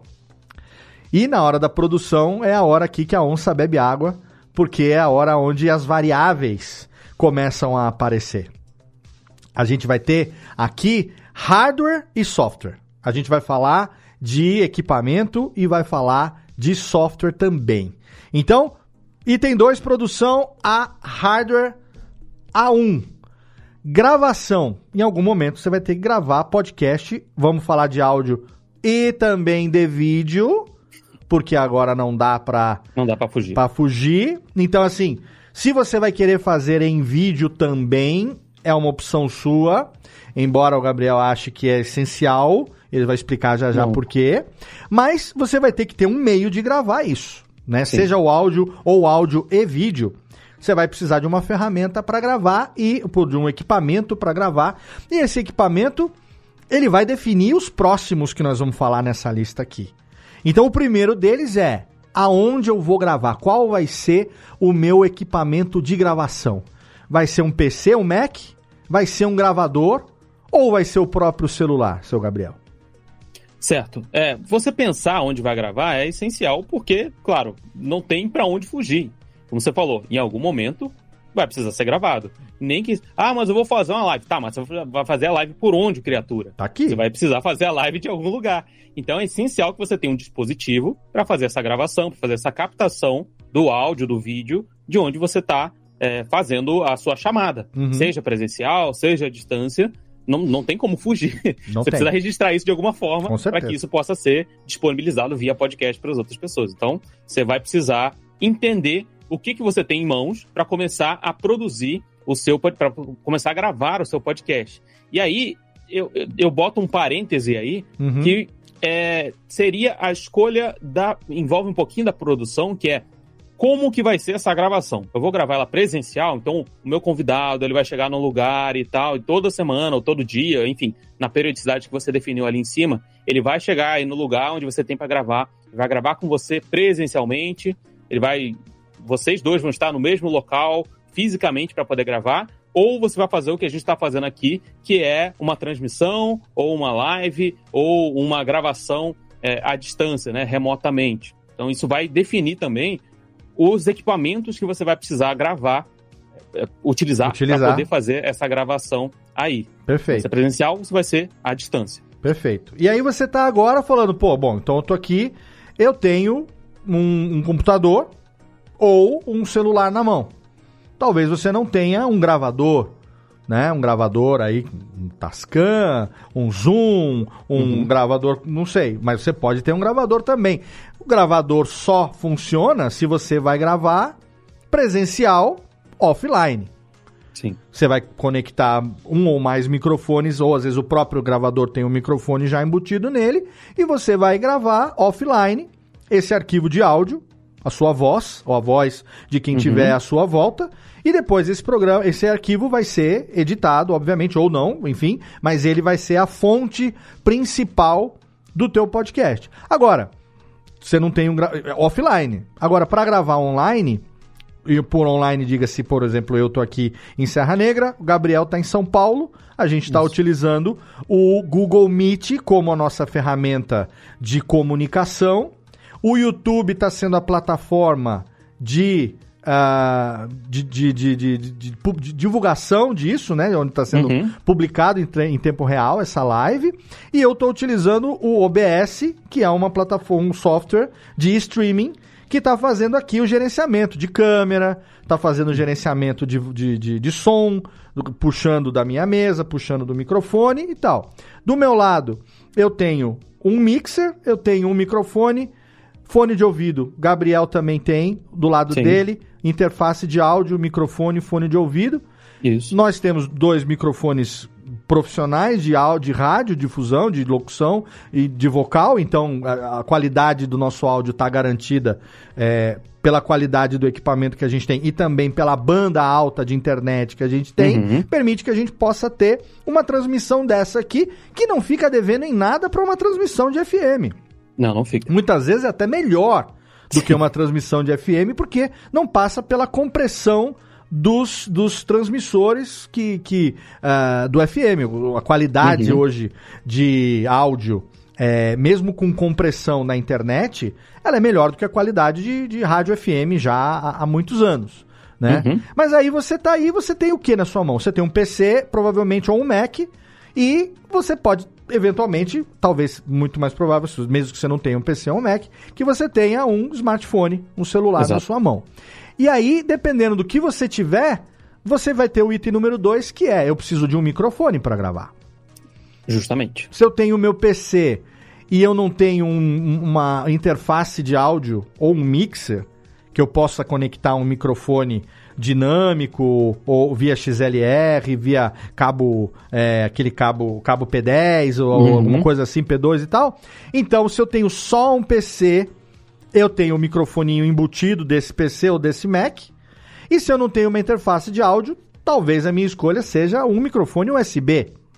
Exato, exatamente. O microfone USB, para mim, hoje é a melhor, assim, é, é, quase a prova de desculpas de que você não consegue ter um áudio de qualidade. Porque a gente avançou tanto de tecnologia desde a época que a gente começou a fazer podcast, uhum. que hoje em dia você tem a um valor bem acessível comprar um microfone USB de qualidade relativamente boa para você fazer uma, um podcast, para você divulgar o seu áudio, o seu, seu vídeo aí na internet. Então você tem acesso muito mais fácil, muito mais facilitado a esses equipamentos de microfones é, que eu acredito que o USB é a melhor porta de entrada para você começar a fazer se você não sabe nada, assim, ó. Ah, Gabriel, quero praticidade. Praticidade, microfone USB. Aí você tem das marcas que são chinesas que você pode comprar do AliExpress, você pode comprar no Mercado Livre, são microfones que já vão, já vão te entregar qualidade muito boa. Aqui uhum. no Brasil tem uma marca que chama Arcano, ela já vai te entregar a partir de, sei lá, 120 reais, você já compra um microfone USB que vai te entregar uma qualidade muito boa.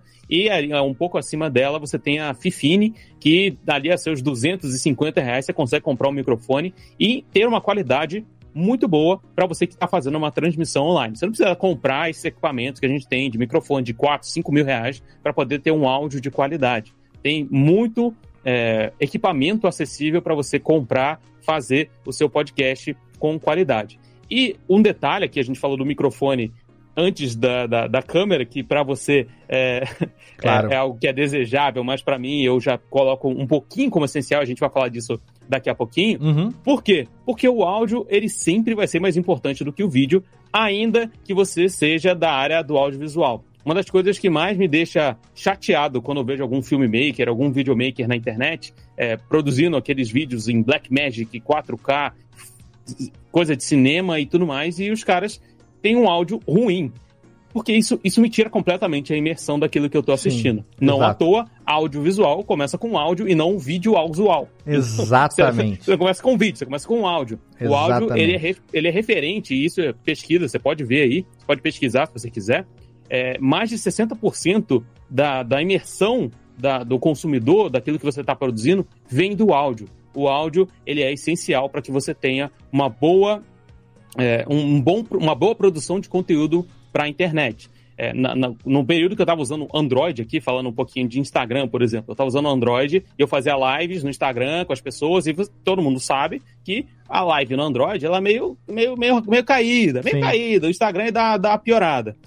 Mas eu não deixava nada a desejar porque eu conseguia plugar, conseguia colocar microfones de qualidade uhum. e manter uma conversa de alto nível com as pessoas. Todo mundo me entendia, minha câmera podia travar, minha internet podia não estar tá boa, mas o meu o áudio estava lá, bom, límpido, sim. perfeito. Uhum. As pessoas continuavam consumindo o meu conteúdo porque o meu áudio estava muito bom. Então, preocupe-se muito com o microfone que você vai comprar, porque ele vai ser essencial para que você tenha um conteúdo de qualidade entregue para as pessoas. Hoje em dia, muita a gente não tem mais o, o, luxo de fazer um conteúdo mais ou menos ali, de mais ou menos Sim. do áudio, mais, mais ou menos, para que é, é, você conte com a benevolência das pessoas de falar, não, mas ele tem um Exato. conteúdo tão legal e tal. Não, você precisa começar com pelo menos um áudio de qualidade. Pelo exatamente, menos isso. Exatamente. 2022, nada justifica você fazer um produto cujo, cuja alma seja o áudio Sim. Como se você estivesse falando dentro de uma lata de leite. Não tem.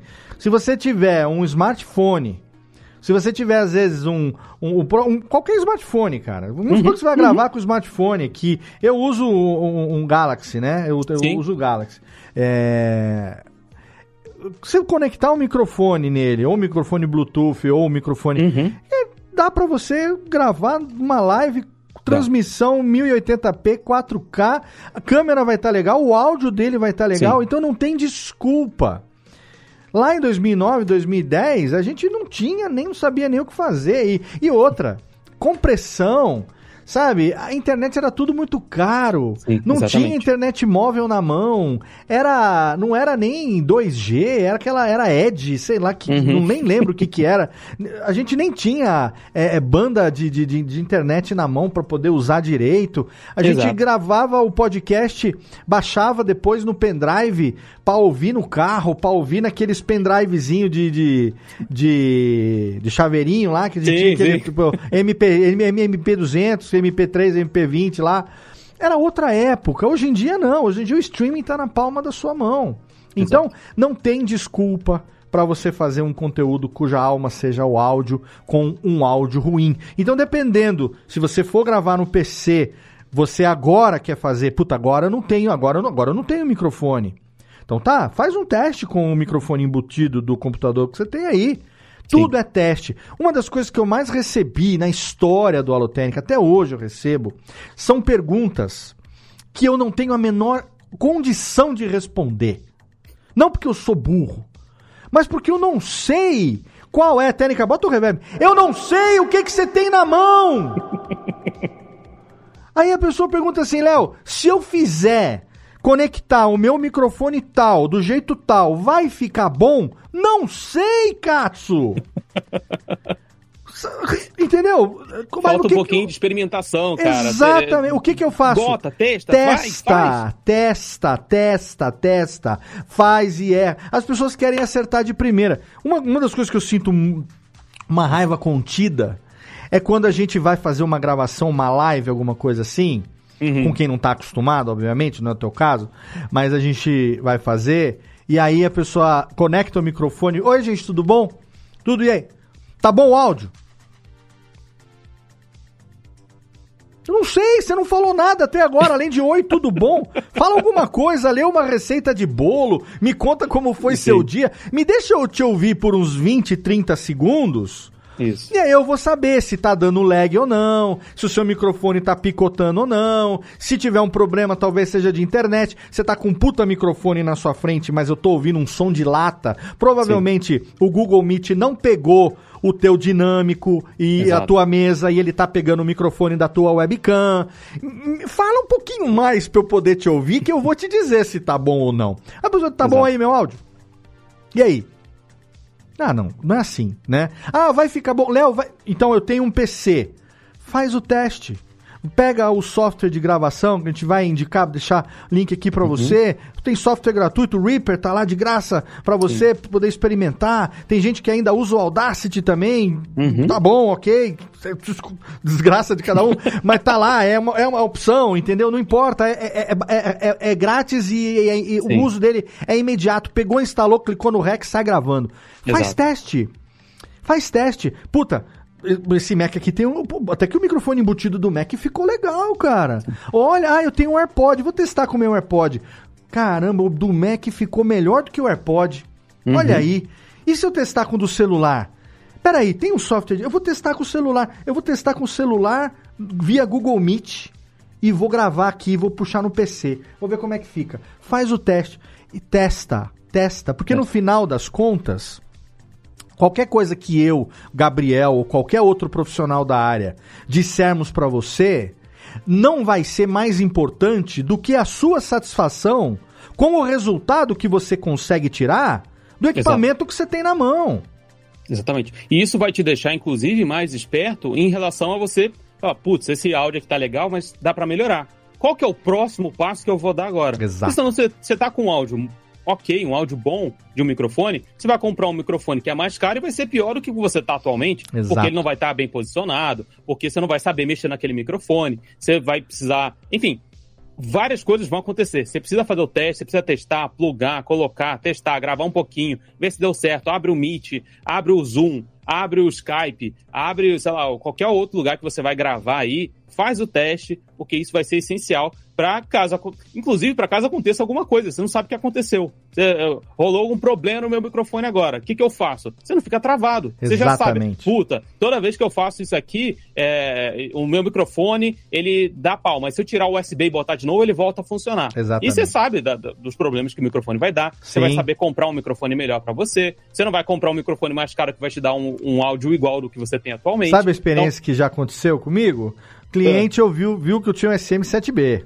Sim. Meu áudio, puta, áudio aqui, delícia. Posso, ó, eu tenho um, tô com bigodeira, com barba e tudo, eu encosto aqui, ele não faz barulho nenhum, não pufa. Isso aqui é uma uhum. maravilha, coisa linda de Deus.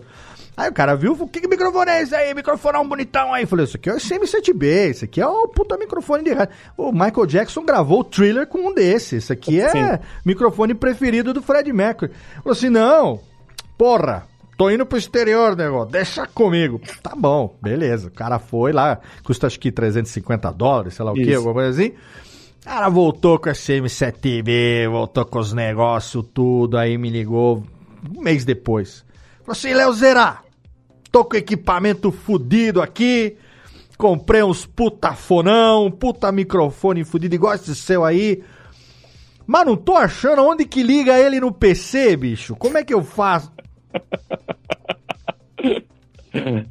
Querido, ai, ai. entendeu? Então, assim, não adianta. Ele, ele ficou meses com, sei lá, 10 mil reais de equipamento que o cara comprou em Nova York, sei lá onde ele foi, uhum.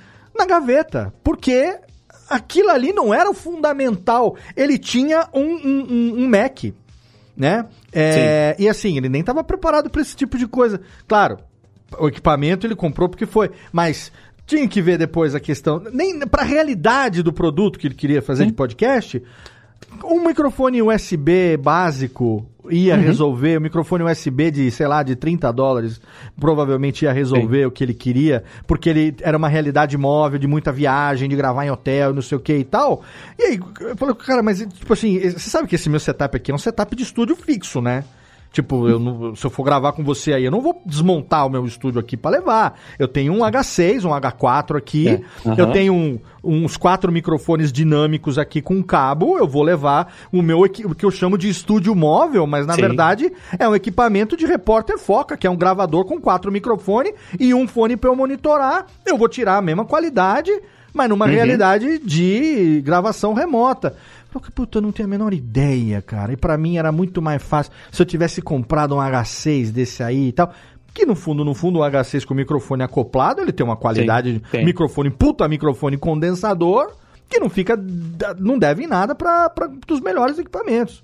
Exatamente, então é muitas exatamente. vezes uma questão de você entender, e aí é uma das coisas que você faz também na sua consultoria, eu acredito que eu também uhum. faço, que é uh, mostrar para a pessoa como que ela pode extrair a melhor qualidade possível daquilo que ela tem em mãos, para depois disso ela pensar em ir melhorando aos poucos. Exato. Antes Exatamente. de pegar e fazer dívida com um equipamento que provavelmente nem vai resolver a situação dela. Aconteceu uma coisa parecida comigo aqui com um cliente que foi ele a gente estava conversando sobre um possível trabalho e tal, de a gente fazer um trabalho juntos e tudo mais. E ele falou, cara, mas você não vai me mandar comprar nada não, né? Porque todas as outras pessoas que trabalhavam comigo, é, os editores, as coisas que, que fizeram aqui, me fizeram comprar equipamentos caríssimos que eu não sei usar.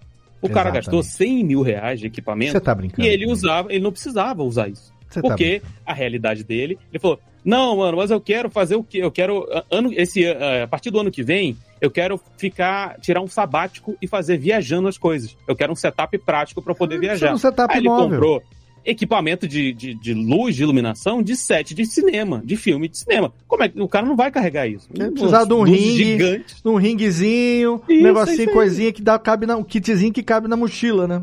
Exato, exatamente. Aí eu falei, não, cara, a gente vai aí, eu vou entender o seu, seu, seu equipamento e a gente vai fazer funcionar com o seu equipamento. Se porventura precisar comprar alguma coisa, a gente vê isso mais para frente. Mas dá para fazer com o que você tem aí. Perfeito. Você não precisa se preocupar em gastar dinheiro à toa. Por quê? Porque quanto mais tempo e dinheiro a gente investe em alguma coisa, mais rápido a gente vai querer o retorno. Com certeza. Então, se você gasta 4 conto num microfone, num Shure SM7B, Nossa. você gasta 5 num é, Electro Voice RE20, RE20, que é o, minha, você... é o meu próximo meta. você vai querer, é, dali duas semanas, ter o retorno desse dinheiro que você investiu, porque você é, é, pegou o seu cartão de crédito e passou Sim. lá. Esse, esse é o microfone que o Flow usa. Esse é o microfone que o Léo tá usando. Esse é o microfone que o Tuller tá usando. Não, cara adapte-se à sua realidade. Não adianta você pensar no microfone que é, é, vai precisar de uma baita de uma estrutura, sendo que você tem. Você vai fazer tipo o Tim Ferriss, você vai ir na casa Exato. da pessoa gravar com ela lá Exato. localmente. Para que, que você vai ter essa, esse tanto de equipamento aí? Então, foque no que você tem aí em mãos, que eu tenho certeza que você já consegue tirar uma qualidade muito boa com o que você já tem. Perfeito. Gravação, PC ou gravador externo ou celular dependendo do que você tem na mão.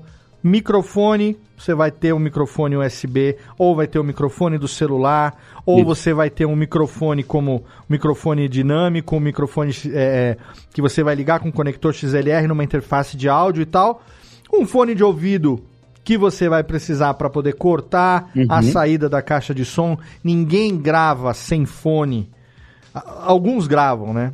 Sem, sem se ouvir e tal. Sim. Mas é uma prática realmente que você se acostumar a se ouvir gravando é algo bem saudável, até porque o, não é só, ah, eu ouvi minha própria voz na gravação. Você gravar com fone de ouvido significa também você estar tá, é, monitorando defeitos uhum. na captação. Muitas gravações já foram perdidas totalmente porque apertaram o REC e ninguém foi lá para conferir o volume da gravação. Ninguém Sim. foi lá para conferir que a barrinha estava mexendo, mas ela não estava mexendo porque era o microfone que estava conectado. Era o microfone da webcam que estava captando o áudio. Porque ninguém teve a simplicidade, Exato.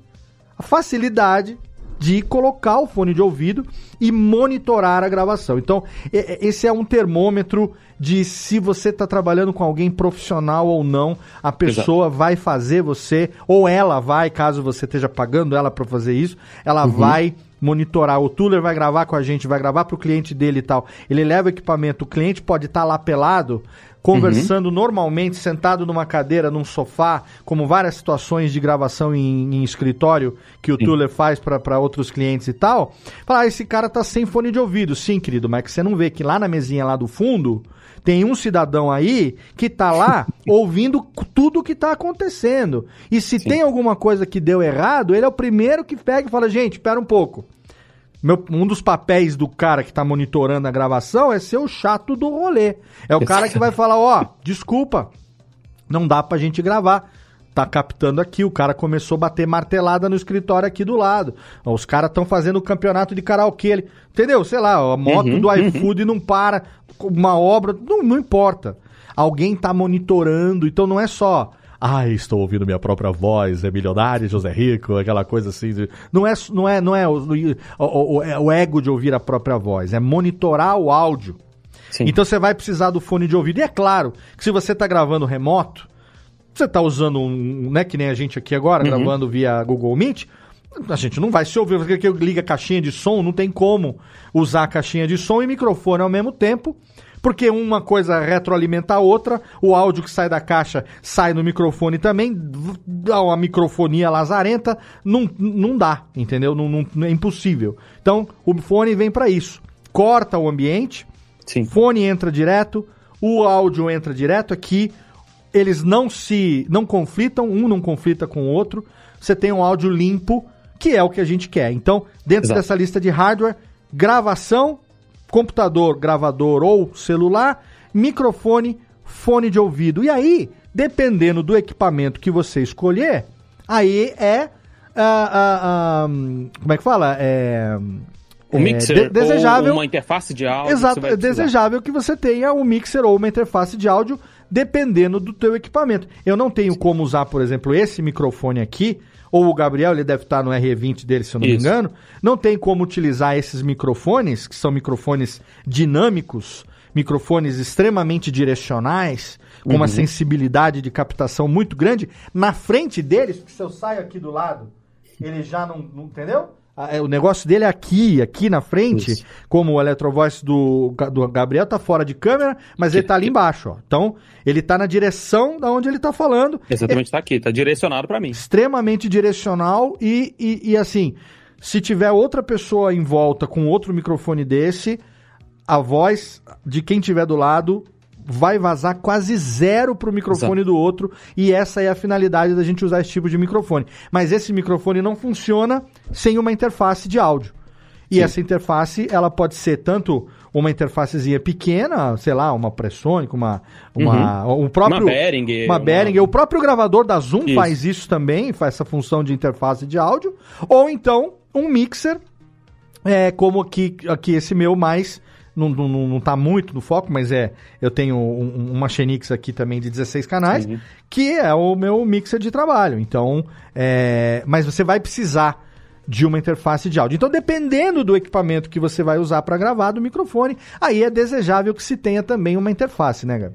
Exato, exatamente. Então, você tem a interface, ela, nesses casos aqui, ele vai funcionar.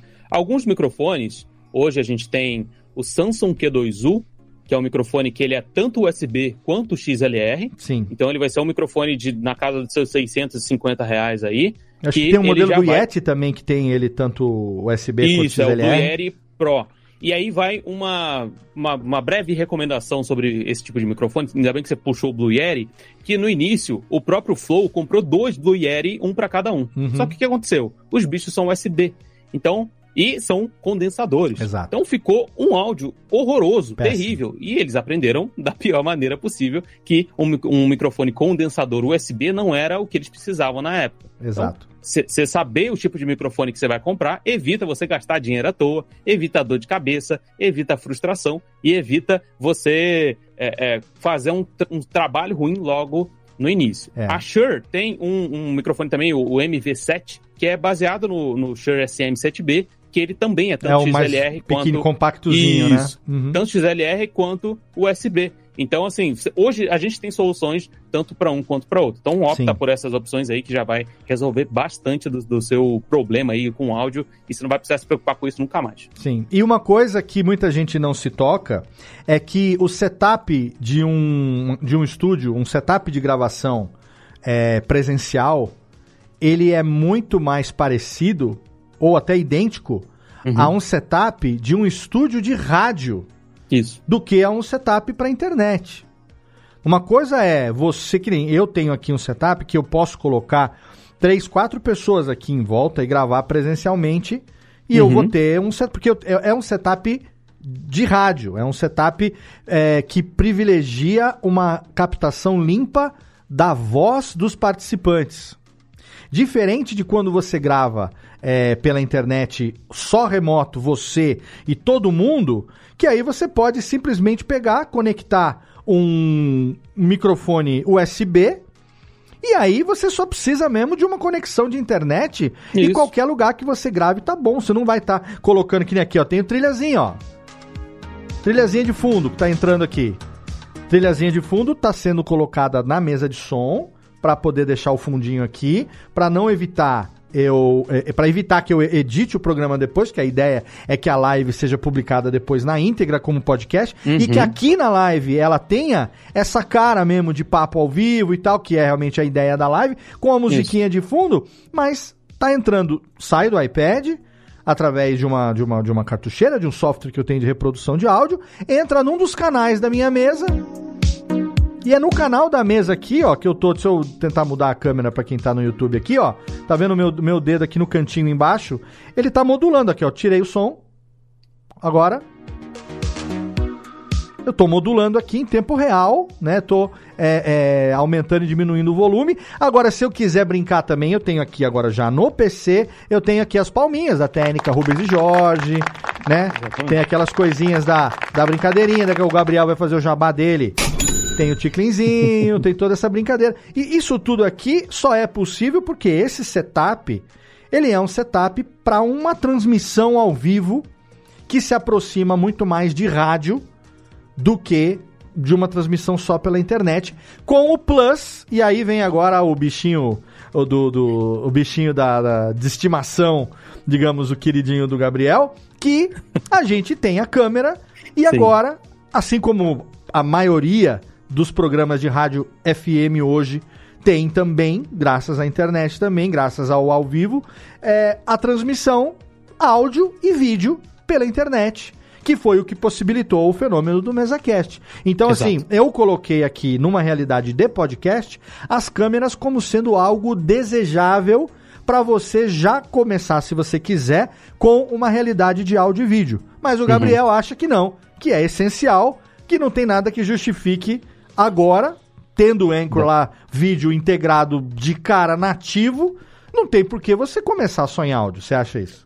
Exato, exatamente. Eu acho que o vídeo hoje é essencial por, por, esses motivos que você falou. Então a gente já tem muitos MesaCast, muitas pessoas fazendo no YouTube e existe também essa essa é, experiência, né, de hoje sens quase sensorial do ouvinte, de que ele quer ver o que está o que tá acontecendo lá junto na bancada, ele quer sentir o que o que está acontecendo, ele quer ver aquele momento engraçado, ele quer é, é, dar risada com você, ele quer ver o que está rolando tudo mais. E isso também te permite, com muito mais facilidade, compartilhar esses pequenos trechos, as pílulas, os cortes Exato. nas outras redes sociais. Então você consegue é, ter uma flexibilidade maior desse seu tipo de conteúdo em vídeo, é, hoje fazendo o seu podcast, começando ele fazer em vídeo. A única exceção, e aqui eu vou colocar essa única exceção, quando você quer fazer somente em áudio o seu podcast e as câmeras elas são completamente dispensáveis, é quando você está fazendo um podcast que ele envolve mais storytelling, narrativa, ele envolve mais é, sens o, o, o, a parte sensorial do podcast ele vai Exato. ser vinda dos ouvidos, direto do ouvinte. Como Aí o Vitor sim... Estácio perguntou aqui no chat. Todo formato de podcast pede imagem? É isso que você está falando? Não. Nem todo não, formato nem todo... pede. É, Radiofobia Classics, por exemplo. Não pede imagem. Porque se eu tivesse que mostrar a gravação. O programa, ele, ele não é gravado de forma linear. Eu gravo Sim. um monte de adendo fora de ordem para colocar depois. Ele Exato. só funciona na pós. Exatamente. Então, nesse próprio... caso de narrativa, de programa que é storytelling, isso, isso. de audiodrama e tudo mais, com certeza não, porque é outra experiência que você quer oferecer, Exato. né? Aí, se você quiser ter uma gravação para um dia mostrar como curiosidade bastidores de como é produzido, Exato. aí é legal. Mas ele não pede imagem por si só, né? Sim, exatamente. É, você pensa no, no, nesses podcasts agora, o da, da, mulher da casa abandonada lá do Sim, Feliz, da fazenda. Sim. Cara, se você tivesse, claro que aquilo ali poderia virar uma matéria de jornal do Fantástico com imagens e fotos e, e tudo mais. Mas olha o quanto você perderia de experiência sensorial, auditiva, com se certeza. você tivesse somente vendo uma matéria de jornal, ao invés de você ouvir aquela história com todo aquele sentimento, com tudo que ele está fazendo.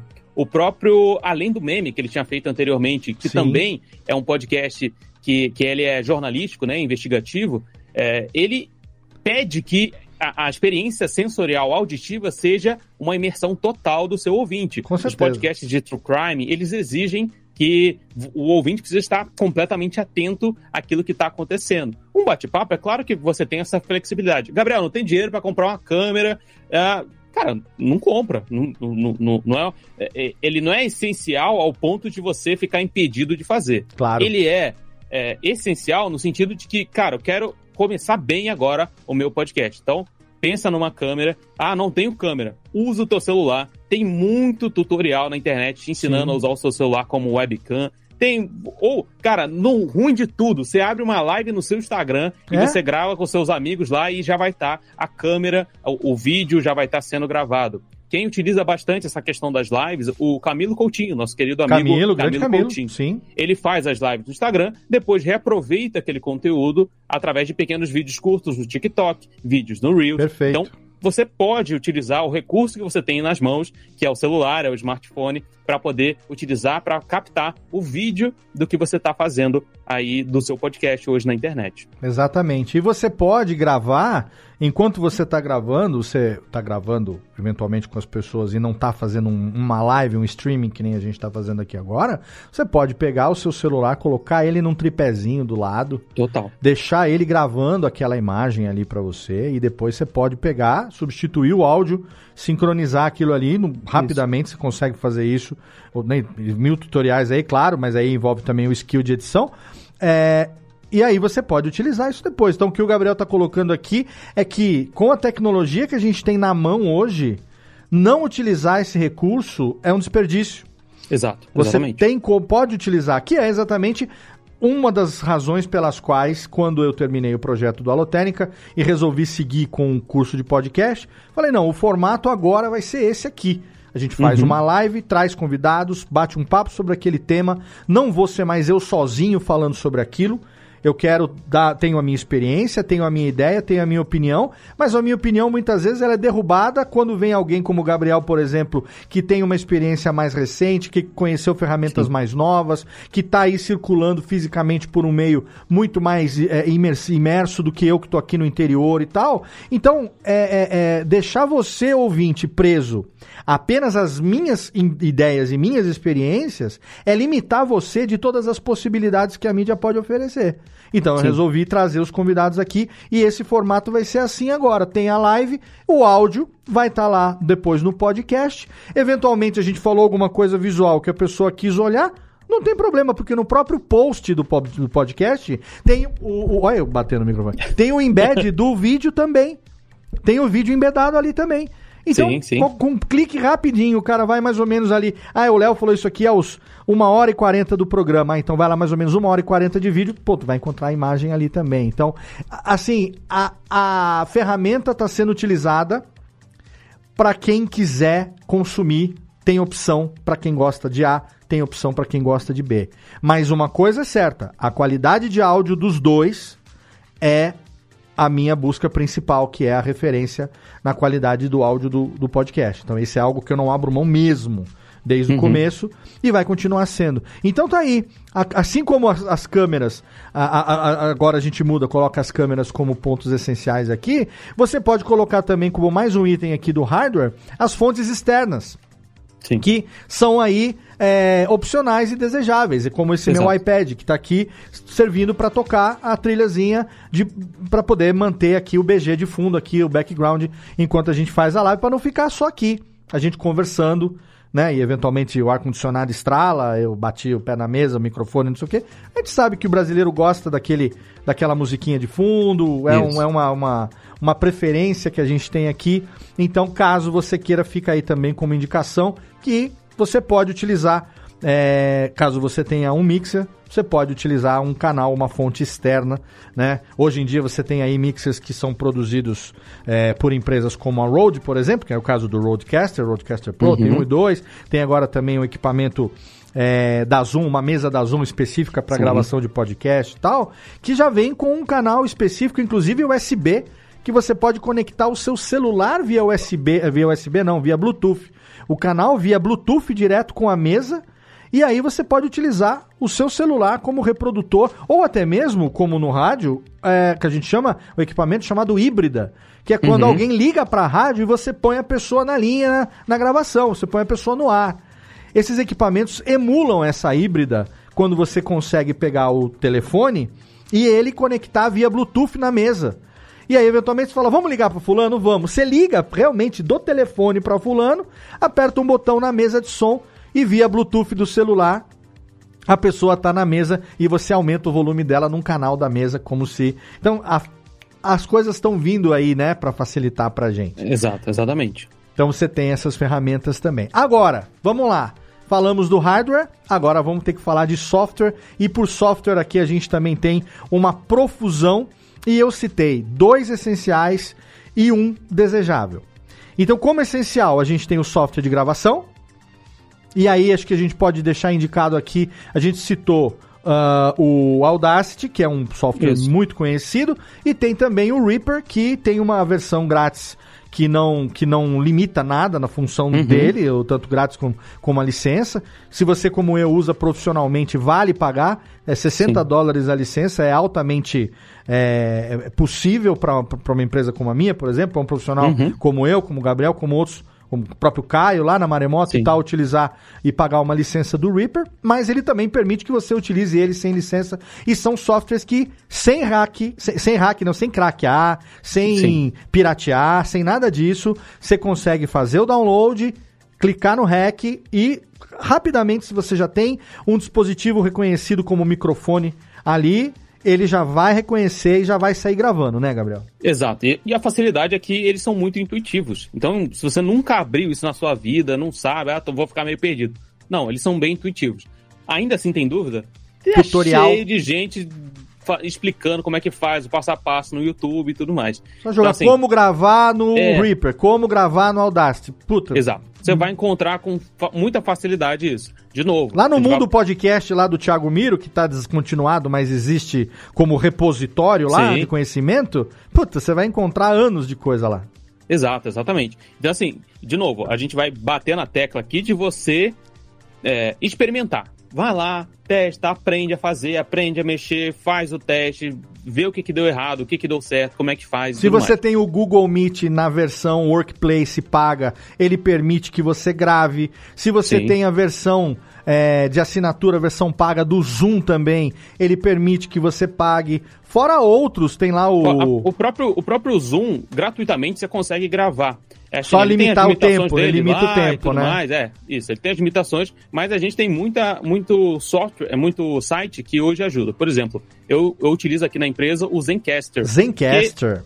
Ele é gratuito, você pode. O pessoal do MRG utiliza ele. Uhum. Então você pode gravar o vídeo, o áudio, ele vai gravar faixinhas separadas para você poder é, fazer essa, essa parte da, da edição direitinho. Você tem o Riverside, que também é a mesma coisa, ele vai te ajudar a fazer essa gravação online. Então, assim, tem bastante é, recurso de gravação hoje em dia para você utilizar no seu podcast. Tá, se... O senhor, o senhor nosso amigo Alexandre Gomes, está participando uhum. aqui do chat no YouTube e ele está recomendando aqui também, ó, que única e exclusivamente para gravação, eu recomendo além desses que vocês estão falando, o Ocean Audio.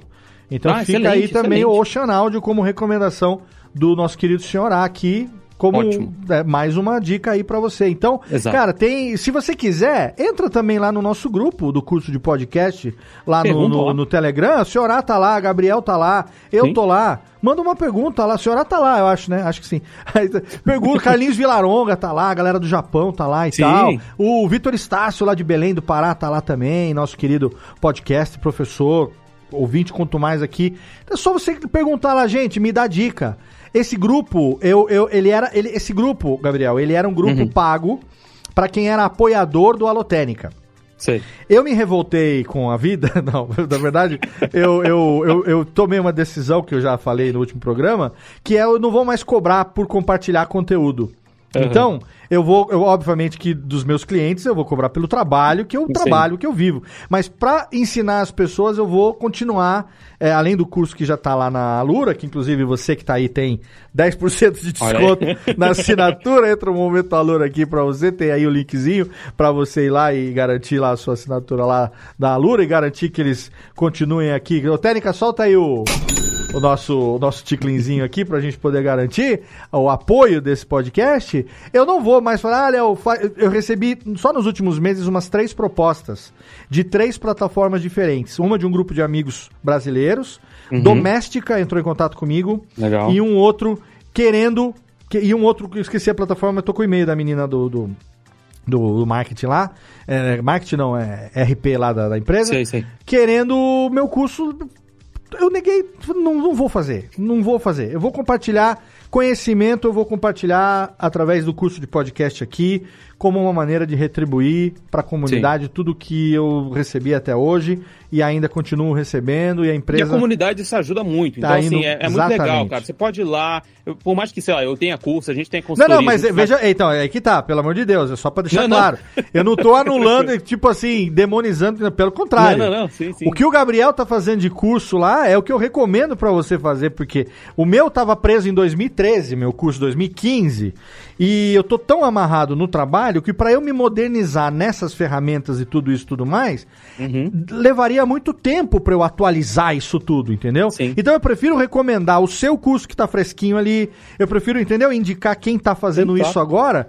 porque assim, eu tô aprendendo tanto que você tá aqui comigo, aprendendo muita coisa com você ali no Instagram que eu tô aplicando no dia a dia da empresa. Inclusive, a gente conversa sobre trabalho Sim. no dia a dia também e, e, e, e, a, e a gente se ajuda muito inclusive com clientes e tudo mais, Sim. entendeu? Então, mas assim, é uma escolha minha. Então, se você for lá no curso de podcast, eu vou compartilhar com você, o, o Alexandre lá, o senhor vai, o Gabriel vai e tudo mais. E eventualmente, pô, ó, o Gabriel acabou de lançar um curso aqui sobre isso, puta, e o curso muitas vezes é preço de pinga, velho. É. é. Comparado com o conteúdo que você vai que você vai absorver, é, puta, é, é barato demais. Então vale muito a pena você fazer aquilo ali. Porque é um negócio que, sabe, é, é você vai levar aquilo pra vida, cara. Exato. E, vai, e tem uso às imediato. Vezes, às vezes o mais barato que você pode fazer é comprar a solução para aquilo que você tá fazendo. Então, Exato. Então, é, é, isso, assim. Exato. Tem pra, pra, tem pra todo mundo. Cara, não tem dinheiro agora. Beleza, entra lá no grupo, a gente se ajuda, a gente é. ajuda, a gente vai dar feedback, a gente, enfim, a gente e vai Compartilha muito link, link tem isso. link de pacote de, de filtro, de pacote de filtro gratuito, efeito Sim. sonoro, trilha, tem de tudo. Tem, Exato. Você não vai se arrepender. Então, voltando. Software de gravação, ok, temos aqui essas opções. Aí, vamos falar de edição. Então, supondo que o programa vá ser editado, eu não vou aqui nem entrar no mérito de edição, de técnica de edição, senão aí seria mais duas horas de programa. A gente já está aqui com duas... A gente faz um episódio sobre isso. É, nós vamos, vamos, fazer. Inclusive, vamos chamar, vamos chamar o, o senhorá também para falar sobre edição. Já tinham, já tinham conversado a respeito disso. Mas você vai precisar de um software para poder editar. Então, o Reaper, se você escolher por ele, ele é um multipistas excelente para editar também. Eu acho que ele é o mais, o mais versátil dos gratuitos que você Sim. pode utilizar. É, quem usa Mac tem lá o GarageBand, que eu acho que é gratuito no Mac, se Isso, eu não me engano, é. que era um dos mais utilizados no começo também pela galera do podcast. Eu não sei se hoje em dia a galera ainda usa GarageBand como já usou no passado. O que, que, que a galera você recomenda além do, do Reaper para quem para edição? Olha, pra, Assim, gratuito, aí... né? Sem falar aqui de, de Audition, de, de sim, Logic sim. Pro, de nada. É, olha, eu recomendo o Reaper, é, continuo recomendando o Reaper como software gratuito, porque ele vai ser o mais completo que você mais vai versátil, ter. Ah, com certeza. Gratuito. Então, assim, do que que é, é, se você não, não, tem, não sabe nada, tá zerado. Nunca editei na minha vida, nunca abri um programa, não... Por que, que você vai começar, sei lá, fazendo no Audacity e depois ter que migrar e reaprender um software do Exato. Reaper? sendo que você pode começar direto no Reaper, aprender Sim. tudo que ele pode te, te, encaminhar, e ele vai ser o seu software da vida aí, você não vai precisar nunca mais. Se você pretende editar também, além de gravar, é. só o Reaper te resolve. Exato, Se você exatamente. vai só gravar e, tipo, não tá pensando em edição ainda, nem porque não tem tempo, não sabe, não tem técnica, não tem nada, e vai só gravar, talvez o Audacity já resolva para é. você. Mas se você o pensa Audacity. em editar, vai pro Reaper. E ó, eu aqui eu já deixo aqui só uma dica, tá? Ainda esse ano vou começar a série de tutoriais de Reaper Ixi, aqui nesse aí. canal, de grátis. Olha Tem aí. até a telinha pronta aqui já, ó. A telinha do tutorial aqui, ó. Essa que tá aqui, tô eu e você. Essa aqui vai ser a telinha do tutorial do, do Reaper aqui já, tá Excelente, preparado hein? já. Então, e de graça. Se você for lá na Lura, tem lá o meu curso de edição. Lá tá, tá lá no Reaper também já. O que tem hoje no canal aqui ainda é no Vegas, é no meu curso antigo. Uhum. Então tá ali só, mas em breve vai ter o curso do Reaper também. Então, tipo, é um, algo que você já sai, instala e sai usando. Exato, exatamente. E ele também é bem intuitivo, né? E aí quando você pega a manha do multipistas, o senhor A vez aqui diz que veio do Audacity, a migração entre o Reaper é, e os demais, ele acha muito mais fácil do que o Audacity e que ele agora se apaixonou pelo Reaper. E realmente, o Reaper é vida para mim que vim do Vegas, junto com o Jeff e os outros meninos da empresa que aprenderam comigo, migrar do Vegas pro Reaper é extremamente imediato. Porque você pode pegar os atalhos de teclado que você usava no Vegas, configurar exatamente os mesmos atalhos de teclado no Reaper e se adaptando com a interface, coisa de um dia, dois dias de edição, você já tá, você já tá, no, a memória muscular já tá fazendo por ela mesma já.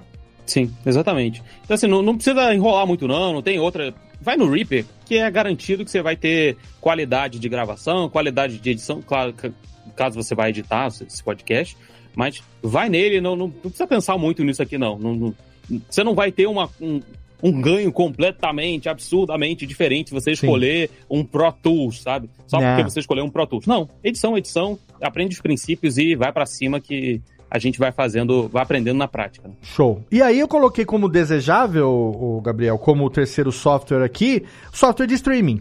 Porque Sim. aí se você vai fazer a live também, você pode fazer, e acho que tem lá o, como é que chama lá, o Streamlabs, não é? É um, Isso, é. Streamlabs OBS, o StreamYard. Stream, StreamYard, que ele faz, tipo, uh, o que o OBS faz, só que online, né? Isso, é. 100% o, o online, né?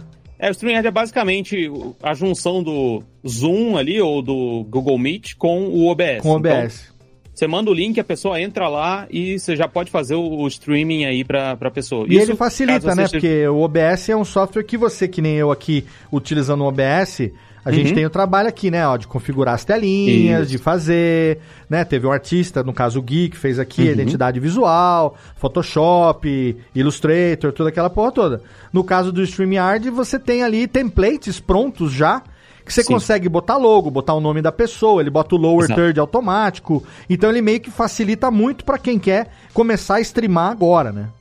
É, exatamente. Ele facilita para você que está começando sozinho, que tem pouca gente, a, ao mesmo tempo que você está conversando, ter que estar tá ali conduzindo e, e, trocando a tela e fazendo aquelas, aquelas coisas. É. Pra gente que está mais acostumado. É o povo, fazendo... é o povo maluco com mil Isso. braços fazendo tudo, é. Você vai aprendendo, tomando na cabeça aqui, você erra a tela. É, eu erro até agora, tô errando aqui, apertando o botão errado, é isso aí. O StreamYard vai resolver o teu problema, porque, assim, ele é gratuito, tem, claro, você pode pagar e tudo mais, ele vai te dar mais recursos, mas o gratuito já vai ser mais do que suficiente para você fazer o seu podcast aí, streamar, botar online seu podcast com facilidade para a internet aí poder consumir. Show. Então vamos lá, chegando aqui já na etapa final, a gente já tem a nossa concepção, a gente já tem a produção, falamos de hardware, falamos de software. Não vou passar ponto a ponto, porque senão fica um recapitulando infinito. A lista vai estar depois aqui, tanto Sim. no YouTube como na postagem. E aí a gente vai fazer também uma divisão por capítulos aqui, eu vou me isso. dedicar a isso depois. E aí vamos aqui, tem mais três itens que eu quero. Olha, eu, eu fiz quatro com a mãe e falei três, a dislexia. tem três itens que eu quero abordar. O próximo é algo sem o qual o podcast não existe, que é a hospedagem e a publicação. Então, essencial, você vai ter que ter um host, seja ele Sim. grátis ou seja ele pago, é, e esse host vai ter que dar para você um, um, feed válido. Ainda é Sim. é necessário. Né? Ah, mas o Spotify, querido, para você entrar no catálogo do Spotify, tem que cadastrar o feed válido. Então, é, por enquanto, sem feed não existe. Por Exato. mais que você seja exclusivo do Spotify, você só entrou lá se você teve um feed RSS válido. Ok. Exato. Então, precisamos do host pago ou grátis. Acredito que dos grátis, não tem dúvida de que o Anchor é hoje o maior benefício de todos. É, exatamente. O, Porque o dos, dos, gratuitos, é o, não tem para ninguém. Vai no né? Anchor, ele vai resolver bastante desse seu é, problema aí, que é o feed. Para quem não, não, não sabe, nunca. Feed, que vocês estão inventando essas palavras, é. essas palavras são tudo inventadas, isso não existe. Não existe. É, o, o feed, ele impede, ele, na verdade, facilita a tua vida. Porque ao invés de você precisar ficar catando cada uma das plataformas que seu podcast vai estar disponibilizado, o Stitcher, o Google Podcasts, o Deezer, ou não sei o que, o feed centraliza tudo lá para que você possa subir lá na sua hospedagem, no seu host, e pronto, o feed vai distribuir para todo mundo automaticamente. Você não vai precisar ficar se preocupando em cadastrar, é, em subir o áudio individualmente em cada uma das plataformas. O, fi, o, o, o host resolve isso para você. Uma das vantagens do Anchor é que ele automatiza esse processo até demais. Sim, então, para pessoas como eu ou outros assim que têm um, gostam de controlar um pouco melhor, uhum. talvez ele não seja a melhor opção, porque quando você. Ele é tão eficiente que depois que você publicou, ele sai distribuindo. Isso. Então ele mete no Spotify, ele mete no iTunes, ele vai aparecer no Pocket, no Addict, no Isso. Republic, no Cacete A4, assim, a louca. Então, assim, é, para quem quer começar agora, é a opção mais fácil de todas. E eu vou te falar, eu, Léo Profeta, o Léo, Beato Salu, falei lá em 2018. Tá gravado isso no podcast. Quando o Spotify comprou a Gimlet Media e o Anchor. Uhum. Eu falei, tá? É só contar o momento que você, através do próprio aplicativo do Spotify, você vai poder gravar o podcast, editar e publicar. E a gente está chegando perto disso. Sim. Foi sim. anunciado recentemente que o Spotify e o Anchor estão fazendo teste para que isso seja possível pelo próprio app do Spotify. E por que que o Léo Beato Salu falou isso? Porque é óbvio que era isso que eles queriam. Exatamente. Não tem outro porquê o, o, o Spotify. O a única, único objetivo por trás do Spotify comprar o Anchor lá em 2018 é facilitar e popularizar. Exato. Só isso. Porque Exatamente. é aí que vai vir a grana. Facilitou e popularizou, e aí entregou o maior número possível de pessoas fazendo, maior número possível de pessoas ouvindo, mercado publicitário aumenta, patrocinador aumenta, grana aumenta. Não tem, não tem segredo. Né? Exato, e o Anchor já está evoluindo a cada dia. Você pode hoje, pelo app do celular, gravar, ou pelo app do PC, isso. gravar direto, e dali acabou, faz um cortinho, outro e pau e já publica, né? Até editar você consegue lá dentro do, do próprio Anchor, você pega lá o banco de áudio que o próprio o, o Anchor disponibiliza para você, você pode botar musiquinha aqui, de fundo, aqui é a música de fundo, aqui eu quero isso aqui. Você pode subir, você pode editar, você pode gravar diretamente lá, você manda o linkzinho do, do Anchor para a pessoa poder acessar e você faz a gravação diretamente nele. Então, tá caminhando para isso, para que seja mais poucos botões você vai ter que apertar para poder fazer Sim. esse podcast ir ao ar daí. Então, assim, o, o Anchor hoje acho que é a opção realmente mais é, indicada, assim, pra você que é praticidade, vai no Anchor. Exato, tem, a palavra não... é essa. A palavra é praticidade, porque Exato. assim é, assim, eu não uso, tá? eu nunca usei.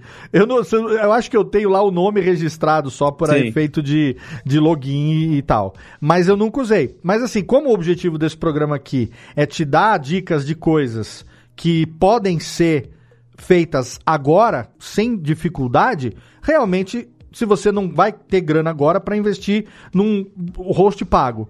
E se uhum. você já quer matar essas etapas de distribuição, que é o que nós vamos falar daqui a pouco, né? No caso aqui de distribuição e publicação, então, que é o item 2 aqui no caso, já que é o Isso. essencial dessa parte de hospedagem, que são os agregadores. Exato, não, não, não adianta hoje você, em 2022, ter lá que nem um podcast, ah, 100 anos do rádio. Aí tem lá a Associação de Radiodifusores do. de certa cidade aí, que eu não vou citar o nome. Ah, fizemos um puta especial legal, entrevistando uma galera e tudo mais, um puta podcast foda. Vamos publicar um por semana agora até o centenário do rádio no dia 7 de setembro. Tem que entrar no site dos caras e fazer o download do MP3. Ah, querido. Você tá chamando de podcast porque você não tem a menor ideia do que você tá fazendo, Exato. né? Isso é, claro, típico de radiodifusor que pff, morreu no século passado, né? Porque, e trazendo eu... pra cá, você tem os caras que só estão lá no YouTube. Exato. Lá, meu podcast tá no YouTube. Exatamente. Eu, é, eu, lá de cá. Não, não tá, não tá, não tá. Não tá, exatamente. Ah, meu podcast. Não, tá no YouTube. Então, é isso exatamente. Então, o que que acontece? Você precisa estar tá nos agregadores. E aí, se você tá num servidor pago eu hoje estou no Omni, no Omni Studio, usei no passado o Libsyn, já usei uhum. Blueberry Hosting, já usei Podomatic, já usei Tara, hoje a gente está no Omni Studio. Se você vai começar e vai começar pelo Anchor, a facilidade, como a gente falou, é que o Anchor já vai matar essa distribuição automática para você. Isso. Ao invés de você ter que pegar lá, obviamente você vai ter que criar uma conta lá no, no, no na Apple, né? Você vai Isso. ter que ter a sua conta no Spotify para poder estar tá tudo sob o mesmo guarda-chuvinha ali, tudo sob a mesma, o mesmo, o mesma produtora ali, o mesmo nome uhum, de produção uhum. e tudo mais. Tem esse ajustezinho também, tutoriais e vídeos milhares aí, muito fácil de você fazer acontecer. Mas automaticamente ele acaba colocando você nos agregadores e pelo menos Spotify e Apple você tem que estar. Tá. Exato. Porque aí o, o, Spotify tem o jeito próprio dele de lidar e é o, o mais popular hoje. E uhum. a Apple ainda é, apesar do podcast 2.0 tá vindo aí e tal, mas ainda é hoje o repositório que vai distribuir para os outros agregadores, inclusive Android. Sim. Eles usam ainda o repositório lá, o, o, o banco, o, como é que chama? O API do Apple Podcasts para poder beber da fonte, né? Então, se você não está no Apple Podcasts, você não entra no Pocket Casts, você não entra no Addict, no Republic e nos outros tantos, Sim. inclusive é, é, agregadores de Android. Então, botou no Anchor, Sim. Spotify e, iTunes, e, e, Apple Podcasts, né? O antigo iTunes estão uhum. cobertos, você vai estar tá em 90%. Exato, exatamente. E aí, assim, não tem, não tem, não tem por que você não estar. Essa é a grande sacada aqui. É, porque não, por que, que você não vai também? estar lá? É. Exato, exatamente. Na época que eu estava cuidando mais da parte de estatísticas do Flow, para você ter uma ideia, a gente, eu, eu a gente usava o, o Blueberry lá. Sim. E é, eu dei uma olhada nas estatísticas de ver de onde as pessoas estavam ouvindo, e boa, tinha uma porcentagem lá, 4%, ouviam do PlayStation 4 o Flow Podcast lá do, do, do PlayStation 4 das, das pessoas. Então, assim, não tem porquê você não estar em todos os lugares ao mesmo tempo se você tem essa facilidade, se você não precisa pagar nada mais por isso, Sim. se você não, sabe, não tem porquê você não estar lá. Então, pelo menos o, o Spotify e o, a Apple Podcasts é essencial que você esteja lá, para você aparecer para boa parte da população brasileira que consome podcast. Mas a gente ainda tem essa característica de uma mídia descentralizada em Sim. que o ouvinte pode escolher onde ele vai consumir você. Então, Exatamente. ou consumir o seu conteúdo, não consumir você. Mas, mas é, então, esteja lá, esteja lá. É, é, super prático, você não vai precisar gastar horas cadastrando um monte de coisa. Não, e-mail lá, senha, pronto, já, já vai estar tá resolvido o seu problema. Antigamente a gente tinha mais problema com isso. A Apple demorava sete dias úteis para poder incluir seu podcast no catálogo deles. Hoje em dia, em meia hora, uma hora aí no máximo, você já está em todos os lugares. E você vai poder daqui a pouco falar assim: Alexa, toca Radiofobia Classics de Raul Seixas, que é o que eu Exatamente. faço já para consumir o meu próprio conteúdo. Mas é legal quando a primeira vez que eu pedi e ela localizou o meu podcast, botou para tocar e dá, dá um calorzinho no coração, né? Aquela satisfaçãozinha. E ó, e como terceiro item aqui de hospedagem e publicação, eu coloquei como desejável, mas não essencial, um site porque sim. o site hoje em dia, ele antigamente o site ele era essencial sim, porque uhum. era o uhum. site que gerava pra gente o feed. A gente tinha um plugin que era o PowerPress, o PodPress, depois o sim. PowerPress e tal. E sem esse plugin a gente não gerenciava o, os feeds, né? Numa uhum. época que os, os agregadores ainda não tinham o gerenciamento de feed que a gente tem, os serviços de hospedagem não tinham o gerenciamento de feed que a gente tem hoje. A gente fazia isso via plugin do WordPress. Sim. E sem o plugin, não tinha, sem o site não tinha o plugin, sem o plugin não tinha o podcast. Hoje em dia não. Hoje em dia a gente já consegue não depender do site. Eu, por exemplo, mando para os agregadores e tudo o feed direto do Omni Optei uhum. por não usar mais plugin no meu site. Eu pego agora o player, o iframe Sim. embedável que o Omni me disponibiliza e coloco isso permite que eu até não tenha mais o site. Se o site cair, o podcast continua existindo porque o feed não depende mais do site. Então o site eu coloco aqui para divulgação e publica para publicação como algo desejável por uma questão de branding mesmo, de marca.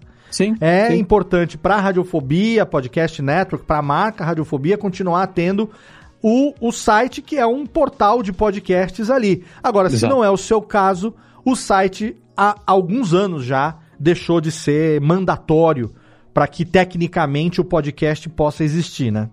É, exatamente. Nas minhas consultorias eu recomendo o site realmente nesse segundo momento, assim.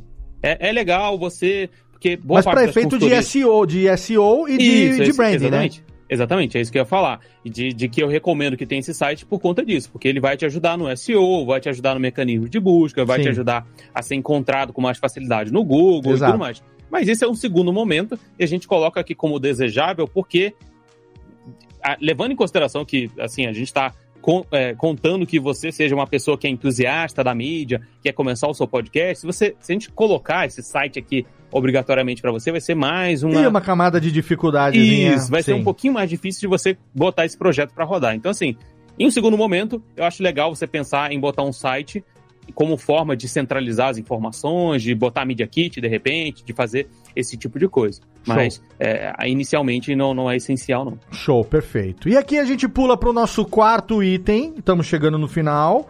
E esse item aqui é um item que o Gabriel domina que eu não vou nem colocar, nem coloquei aqui como essencial ou como desejável, porque é claro que é essencial para a divulgação do podcast, que são as redes sociais.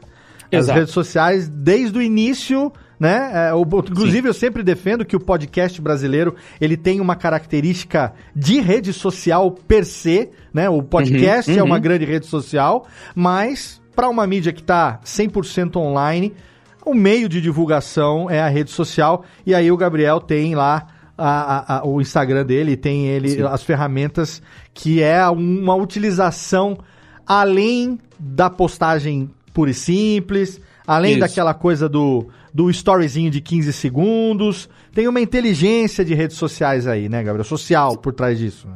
Exato, exatamente. A rede social, ela se torna essencial hoje em dia porque não dá para você só contar que por milagre ou por sei lá o que as pessoas vão descobrir o seu conteúdo hoje. Sim. Como muita gente está produzindo podcast e você tem um mar muito grande de gente produzindo e fazendo e, e dos mais diferentes formatos, modelos e, e assuntos, não dá para você contar que sem rede social você não consegue atingir as pessoas. Você precisa contar com ela como parte integrante da sua estratégia de distribuição do seu conteúdo. Perfeito. Eu, eu falei aqui, eu puxei a, a sardinha aqui para a parte do vídeo na hora de você fazer os cortes e tudo mais. É, é essencial que você utilize o, o próprio o Gui Graziotin lá no Sim, grande no, no, e isso, lá no LinkedIn, ele fez um experimento com o próprio podcast dele, colocando no TikTok os trechos e tal, e ele viu um aumento significativo nos plays do podcast, utilizando trechos do TikTok lá para poder chamar a atenção das pessoas. Então, não tem como fugir, ah, não gosto de rede social, não gosto, não sei o que, sou antissocial e tal. Tudo bem, mas se você quer que seu podcast atinja outras pessoas, é essencial que você utilize as redes sociais a seu favor. Você não precisa ficar lá o dia inteiro fazendo coisas que você não gosta, mas sim uhum. utilize de forma estratégica para divulgar o seu conteúdo. E isso, inclusive, pode ser formas de você é, aumentar o seu leque de opções se você, por acaso, for entregar um Media Kit de, de, de para alguma marca. Então, sim. você pode colocar lá tem o spot no podcast, tem o product placement lá no, no, meu videocast e tem três stories e um post no feed que eu estou fazendo da sua marca. Perfeito. Isso agrega valor a você. Isso agrega valor, agrega, agrega profissionalismo ao que você está fazendo também aí de divulgação, para utilização de redes sociais é, como forma de divulgar o seu podcast. Sim, perfeito. E eu recomendo fortemente, e vou de novo aqui vender o peixe do Gabriel, que você siga o Gabriel lá no Instagram e que você faça bom, faz uma pesquisa, porque tem já um bom tempo que Sim. o Gabriel está publicando semanalmente um conteúdo de qualidade ali. Inclusive, procura os carrosséis ali de publicações, é, porque assim, rede social também é aquela coisa, né? Tem a rede social bem feita e tem a rede social do sobrinho. Então, é aquela do cara que não quis pagar pro artista fazer porque o sobrinho dele fazia no Word Art, entendeu? Então, sim, sim. aquela coisa tem rede social e rede social. A gente sabe que o Brasil é uma. Não só o Brasil, mas enfim, a internet brasileira como um todo. A, o trash faz parte da internet sim. brasileira, da cultura da internet brasileira. Mas aqui nós estamos falando de ferramentas de mídia de engajamento de público. Exato. Então, a, a gente vê, por exemplo, esse exemplo do Gui Grasotin, é um excelente exemplo. Tem exemplo também lá do Brian, o Brian Riso também. Sim, o Brian. Pessoal que está fazendo um trabalho excelente aí, é, utilizando rede social. Existe uma inteligência social Sim. por trás da rede social. Primeiro ponto que eu quero levantar. E segundo ponto, rede social não é a moda caralha. Rede social dá trabalho. Dá. Dá trabalho pensar num Rios, pensar, entendeu? No, porque ali, no caso de Instagram, por exemplo, imagem, foto, você tem, você tem, você tem tudo que está envolvido com aquilo. Você, tá bom, tá no, no, fim de semana, quer tirar foto da picanha da cerveja? Beleza, maravilha. Sim. Isso é uma coisa. Utilizar a ferramenta da rede social para é, engajamento de público para trazer um público novo para o seu podcast é uma outra história, principalmente quando você tem um produto que tem já um patrocinador ou que tem um produto, um serviço atrelado ali. Não, não dá para levar aquilo na brincadeira. Então, eu recomendo, inclusive vou deixar também o link do, do Gui Graziotin lá no LinkedIn também. O Gui é um Sim. amigo, vai estar com a gente aqui futuramente também, trocando uma ideia legal. Já cheguei a conversar com ele uhum. em outras oportunidades. Também produz um conteúdo muito legal. Ele faz uns carrosséis no LinkedIn muito bem feitos também. Sim, e sim. carrossel no LinkedIn dá um trabalho do caralho para fazer. dá. Carrossel no LinkedIn tem que fazer com PDF. Você não tá entendendo. É, é diferente do carrossel de Instagram que você faz 10 fotos na sequência uhum. ali. Carrossel de, de, de, de, LinkedIn é com PDF. É um puta, é uma trabalheira, cara. É. Então tem que respeitar quem faz um conteúdo desse. E assim, Gabriel, o Gui, Ah, tem outras pessoas excelentes. Guilherme Camilo, parte de Camilo, vídeo. sim. A Lu Testoni, parte de foto. Puta, tem um monte de gente boa fazendo conteúdo legal em rede social que pode te ajudar com o branding da sua marca. É, que já tem um puta histórico de coisa ali. São pessoas que, obviamente, têm também os seus trabalhos, como é o caso do curso do Gabriel, o curso da Lu, Sim, o sim. curso do Gui, o curso do, do, do, do Camilo e tal. Mas que tem, assim como a gente aqui, também muito conteúdo de graça que você pode utilizar agora Exato. para poder Exatamente. publicar o seu podcast e já sair divulgando. Você vai ver como o alcance melhora se você Melhora. utilizar isso de maneira bem pensada, né, bicho? Exato, Mel- melhora muito e te ajuda também naquilo que a gente falou do público, de você não entende muito bem seu público, você começa a entender o seu público, você começa a se relacionar com o seu público, entender o que eles querem ver, o que eles querem ouvir, o que eles querem é, interagir com você. Então, o- o- a rede social ela é justamente para isso, para você interagir com as pessoas. Exato. Então, você tá no Instagram, você pode postar um carrossel, você pode postar um Reels com um trecho do seu podcast. No- nos stories, você pode abrir lá a caixinha de perguntas e falar: o que, que você quer ver aqui no meu podcast? Porque, como é que você chegou aqui? Você começa a conhecer o seu público, porque depois, quando você estiver montando o seu Media Kit, você vai saber: ó, meu público é esse aqui, ele consome isso Exatamente. aqui. Eu, eu, eu gosto, ele, ele gosta quando eu falo sobre isso. Ele entende é, meu trabalho como profissional, porque eu lido, dele, é, lido com ele de uma forma profissional. Sim. Então, a, a rede social deixou de ser desejável, passou a ser essen- essencial, porque a gente vive numa era de rede social. Não tem Exatamente. como você fugir. Não tem como você achar que fazer podcast hoje em dia é como você fazia em 2005, em Nada, 2006, em que a gente pensar. não tinha essa rede social para poder é, propagar essa, essa informação. Perfeitamente. Ela é muito boa, é muito boa para você interagir com as pessoas, é muito boa para você conseguir convidados para o seu podcast. Sim. É, é muito boa não só para você divulgar o seu próprio podcast, mas sim para você interagir com outros podcasters, para você conversar com outros, para você chamar eles para participar do- dos episódios aí do seu podcast, para fazer collab. Exatamente. É muito boa, assim. Não, e Saiba foi na rede social, rede por, social você. saiba aproveitar a rede social e foi na rede social, por exemplo, que esse novo formato aqui nasceu. Sim. Foi graças ao feedback dos ouvintes lá.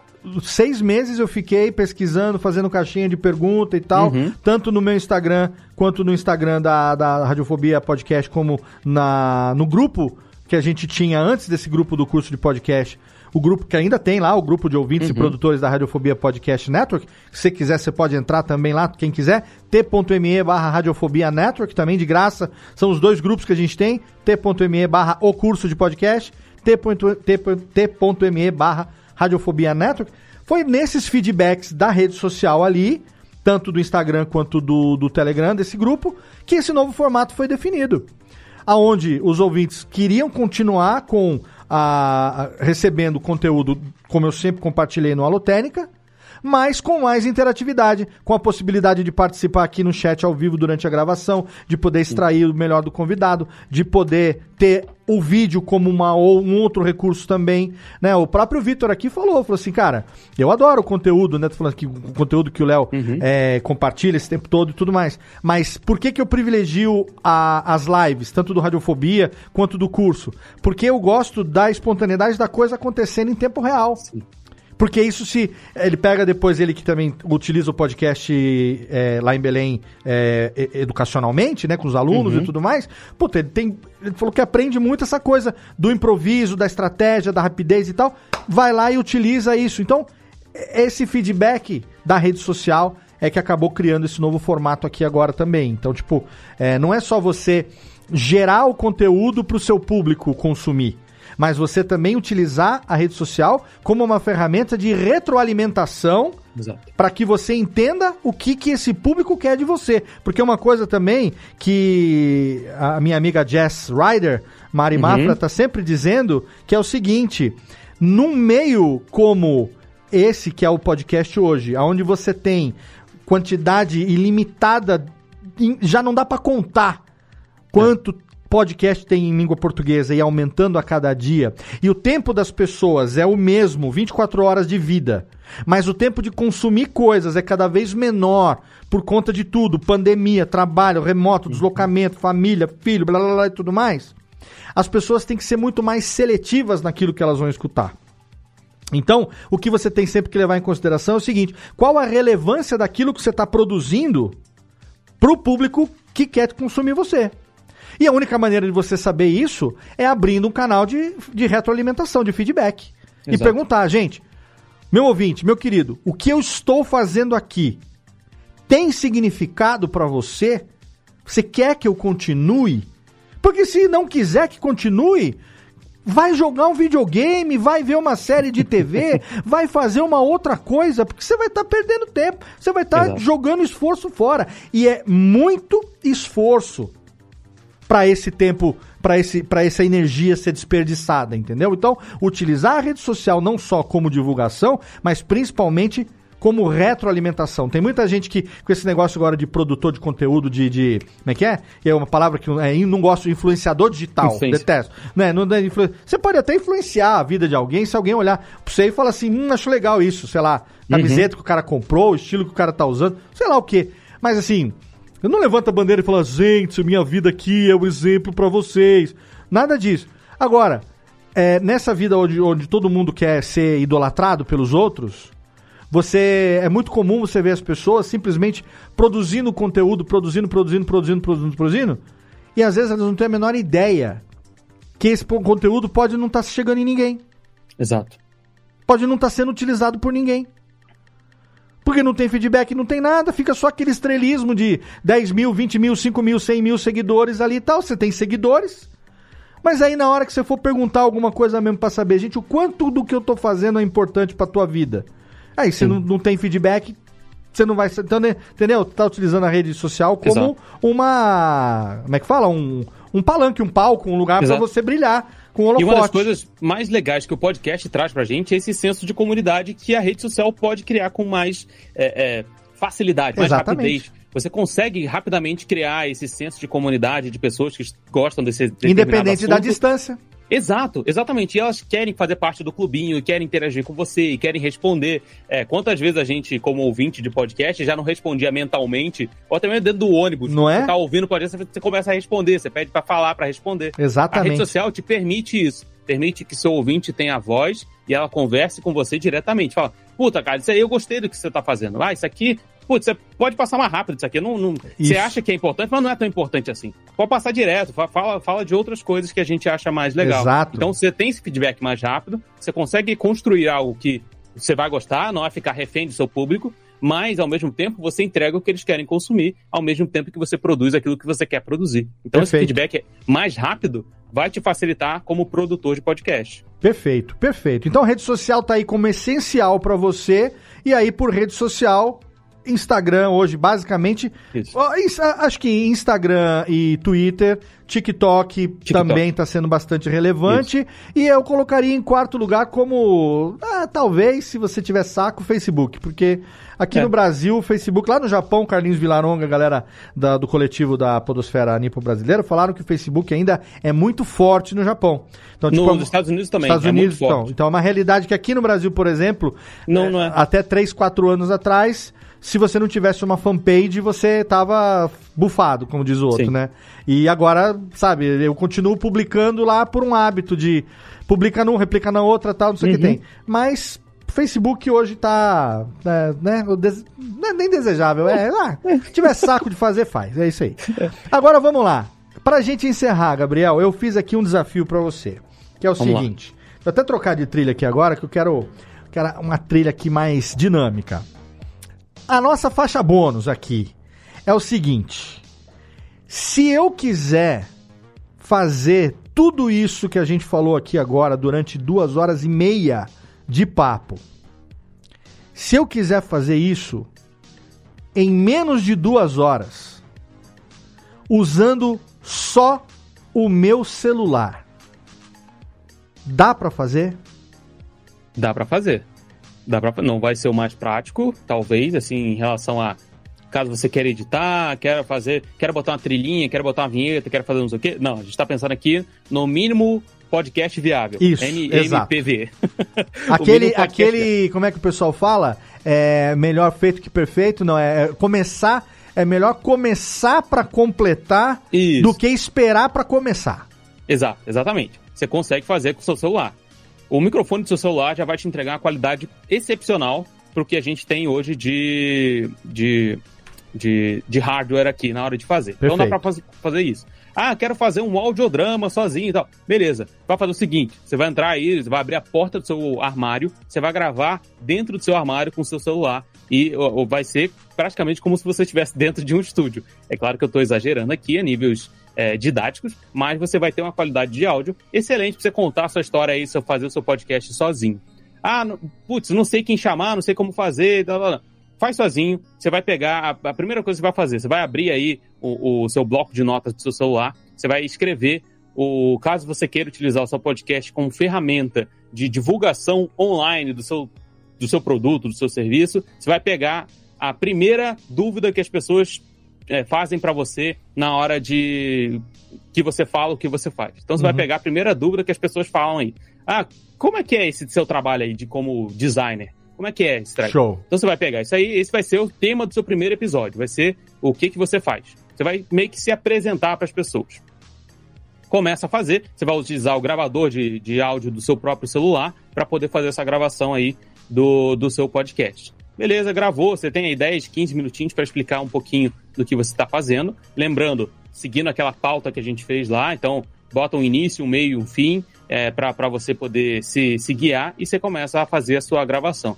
Ah, quero editar, quero botar uma trilhinha. Aí a gente já vai para a parte do Anchor, e aqui estou sendo o mais prático possível. Vai no Anchor que ele já vai resolver para você essa parte da edição. Uhum. Você vai já conseguir botar uma trilhinha, você vai conseguir botar uma vinheta se você quiser de abertura, e você vai conseguir fazer o que precisa para poder publicar o seu podcast lá. Ah, preciso de uma arte para poder fazer a capa de um podcast.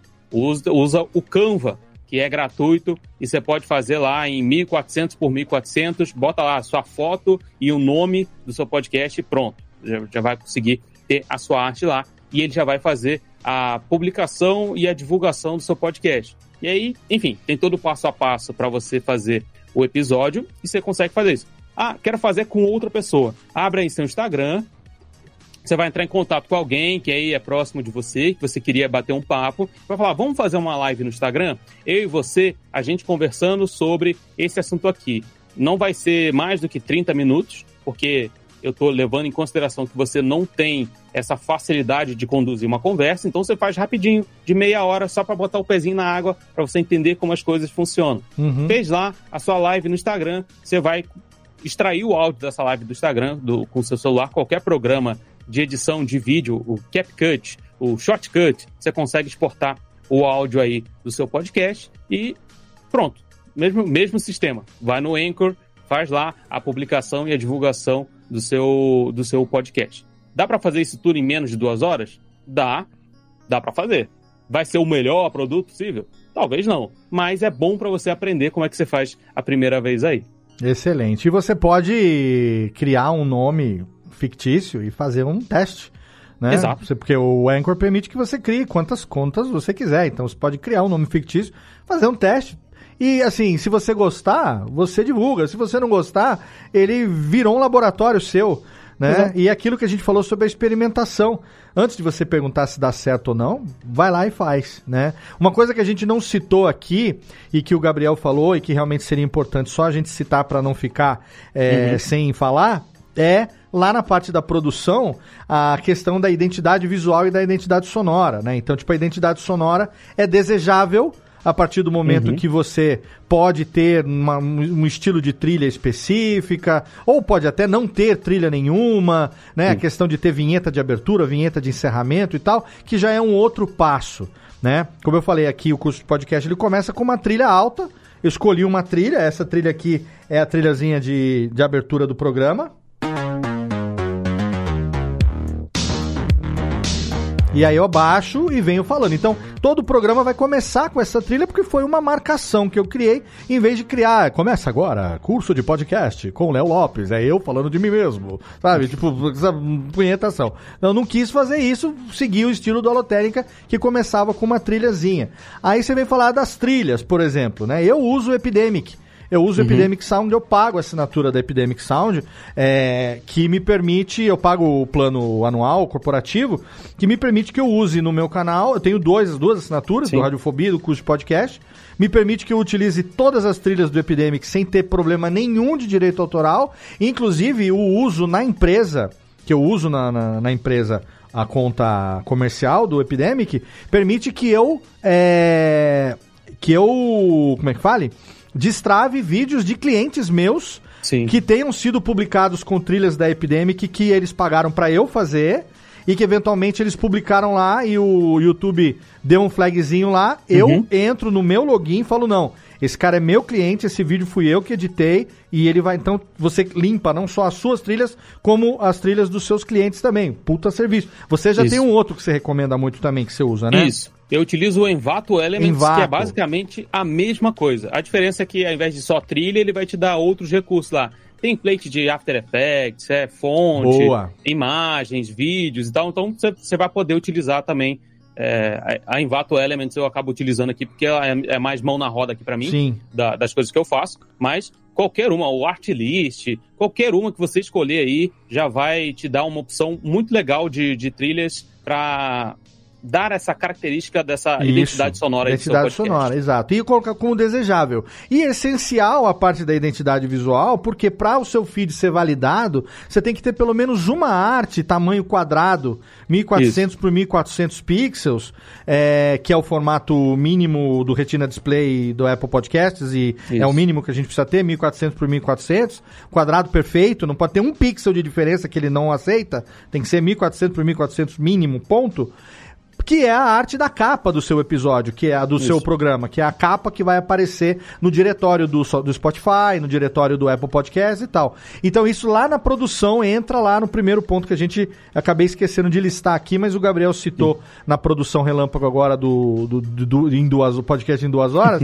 porque se não tiver a capa, ele não, não vai existir, o feed não vai aceitar, né?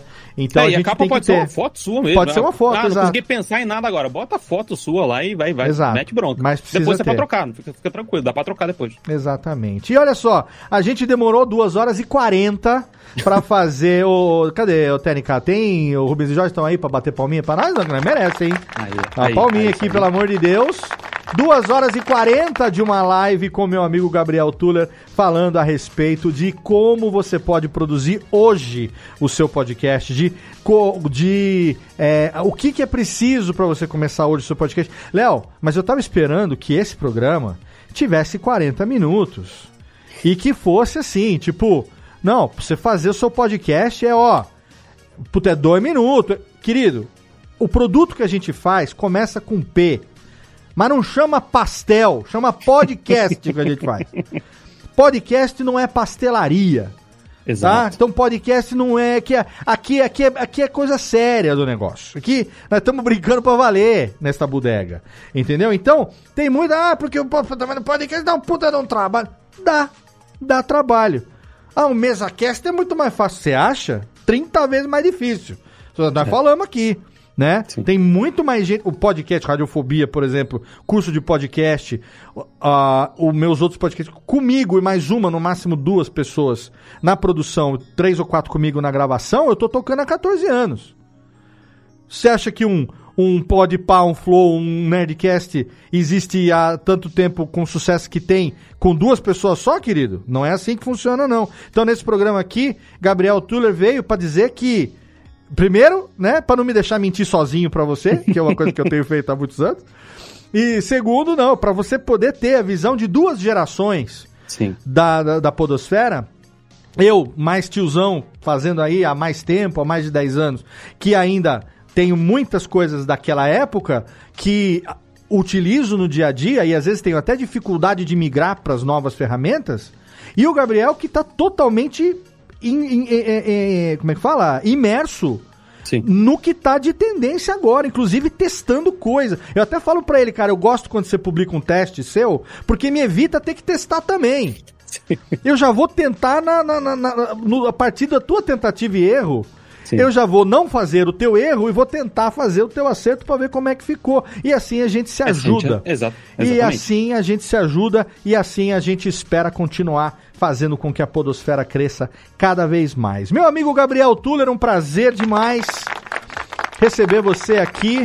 Eu quero aqui mais uma vez deixar pra você o seu modelo. Chega, Rubens Jorge, aqui o momento. Seu momento, por favor, aqui, totalmente aberto para você o microfone. Legal. Faz o teu jabá, curso, o que, que tem rolando, se tem novidade vindo por aí, onde é que a gente pode cobrar. Você já falou, mas vamos reforçar para quem pegou aqui no finalzão. Léo, primeiro, obrigado mais uma vez pelo convite. Sabe que eu estou aí à disposição, porque você me chamar, a gente está aí junto, estamos junto, sempre só crescendo junto. É, é um prazer para mim poder estar aqui, compartilhar um pouquinho da, das coisas que eu sei e a gente bater papo sobre podcast, que é uma coisa que nós dois amamos Com e certeza. é sempre bom falar de podcast. É, mas você pode me encontrar no Instagram, é Gabriel Tuller, é, dois, com dois L's e R no final. Eu vou estar lá falando de podcast, eu acabo falando um pouquinho mais de outros tipos de produção de conteúdo de rede social, de YouTube, que é uma coisa que eu tenho estudado bastante e feito estratégia para alguns canais e tudo mais. Então, hum. você vai encontrar, você vai encontrar falando sobre produção de conteúdo para internet e podcast lá no Instagram. E de lá você pode entrar em contato comigo via DM, eu respondo todo mundo. A gente pode bater um papo lá sobre a sua dúvida, sobre o que, que você quer fazer. E caso você queira fazer um, uma consultoria, a gente tem também essa modalidade de consultoria Show. em que você entra em contato comigo e a gente resolve aí o seu problema. Você vai me passar suas dúvidas, a gente aqui na empresa, eu e minha esposa Mayara, a gente vai fazer um estudo e vai te entregar o que você está precisando aí para botar o seu projeto no ar na hora de fazer o seu podcast. Em curso, eu estou regravando, estou em fase de regravação a parte Boa. do curso. Todo, todos os cursos que eu tenho aqui disponíveis. Então, provavelmente, a gente está gravando em julho, lá para o mês de agosto, Sim. vai sair um canal do YouTube, vai sair e é, atualizações do curso com bastante conteúdo lá para você Excelente. que quer aprender a fazer o podcast do jeito é, mais prático, mais rápido, mais correto possível. Você não precisa ficar batendo cabeça igual a gente no início uhum. que estava aprendendo a fazer. Você vai aprender a fazer do jeito certo pra você botar a sua ideia no ar logo de uma vez. Então me segue lá no Instagram e eu tô lá pronto para fazer isso. Perfeito, cara. Obrigado mais uma vez. E ó, lembrando você aí que tem uma empresa em São Paulo tal. O Gabriel Tuller, a empresa do Gabriel Tuller, é parceira da Radiofobia Podcast Multimídia. E, eventualmente, pode ser que, se você fechar com a gente lá uma gravação em São Paulo, pode ser que quem vai gravar você em São Paulo seja o Gabriel. Porque Exatamente. o Gabriel tá na nossa lista de parceiros aqui que atendem gravações em loco, tem um portfólio. Eu vou deixar alguns links no YouTube, no, no, no post para você ver Legal. trabalhos que são produzidos ali pelo Gabriel, que eu utilizo para vender também essa, uhum. esse serviço. E aqui a gente se ajuda. Aqui é assim. Ah, o que a gente quer é que essa mídia cresça cada vez mais. Eu tô aqui no interior de São Paulo, não tenho a menor vontade de sair daqui, então eu preciso ter cada vez mais gente boa é, de volta, a minha volta, né, pra gente poder crescer junto. E assim, todo mundo ganha, todo mundo fica feliz. Exato. No final, o cliente vai ter um produto de excelência, um podcast, um videocast que não fica devendo em nada para as melhores produções. A gente usa equipamento de primeira linha e, e, e, o capricho, tá? Pode ter certeza que a gente não fica aqui noites em claro com a puta dor nas costas que eu tô aqui uma semana travado, mas fazendo isso daqui para você é amor, queridão, é amor, Exato. paixão pela mídia podcast. Gabriel Tuller, meu irmão, tá sempre aberto aqui o curso de podcast para você. Tamo junto. Muito obrigado, um grande beijo. E eu quero agradecer aqui ao meu ouvinte, obrigado aqui a você que esteve conosco ao longo dessa live. Rubens e Jorge estão empolgadíssimos, não sei porquê, estão batendo palminhas aqui até o final. Obrigado a você que esteve com a gente aqui na live. E eu quero reforçar então que você acompanhe todos os podcasts da Radiofobia Podcast Network no nosso site radiofobia.com.br barra podcasts. Tem lá o curso de podcast para você ouvir no formato podcast também. Se você está aqui, por favor, se inscreva no canal, ative as notificações, espalhe a palavra do curso de podcast. A gente tem o curso de podcast.com.br, curso de podcast.com youtube.com/barra curso de podcast. Todos os caminhos trazem você até o curso de podcast. E quando você menos esperar, a gente vai estar de volta aqui. Claro que o programa é mensal, mas vai que eu resolvo lançar alguma coisa antes. Obrigado pelo seu download, pela sua audiência. Espero você no próximo episódio. Arroba curso de podcast no Twitter. Interage comigo e segue a gente também. Ah, e t.me barra o curso de podcast para você poder participar com a gente lá no Telegram. Um abraço, até o próximo episódio. Valeu!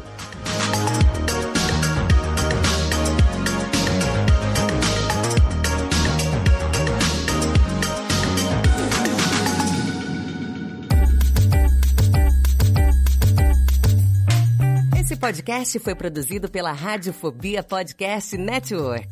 Acesse radiofobia.com.br barra podcast para conhecer e ouvir todos os nossos programas ou assine no seu agregador de podcast preferido.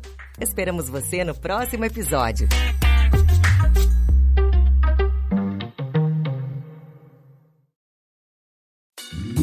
Oi, eu sou o Antônio Viviani e quero convidar você a ouvir o nosso podcast Voz Off. Desde julho de 2017, eu e meu amigo Nicola Lauleta temos o prazer de conversar com as grandes vozes do rádio, da TV e da publicidade do Brasil e trazer suas histórias até você. Se você, como nós, é apaixonado por locução, acesse vozoff.com.br e acompanhe nossos episódios aqui na Radiofobia Podcast Network.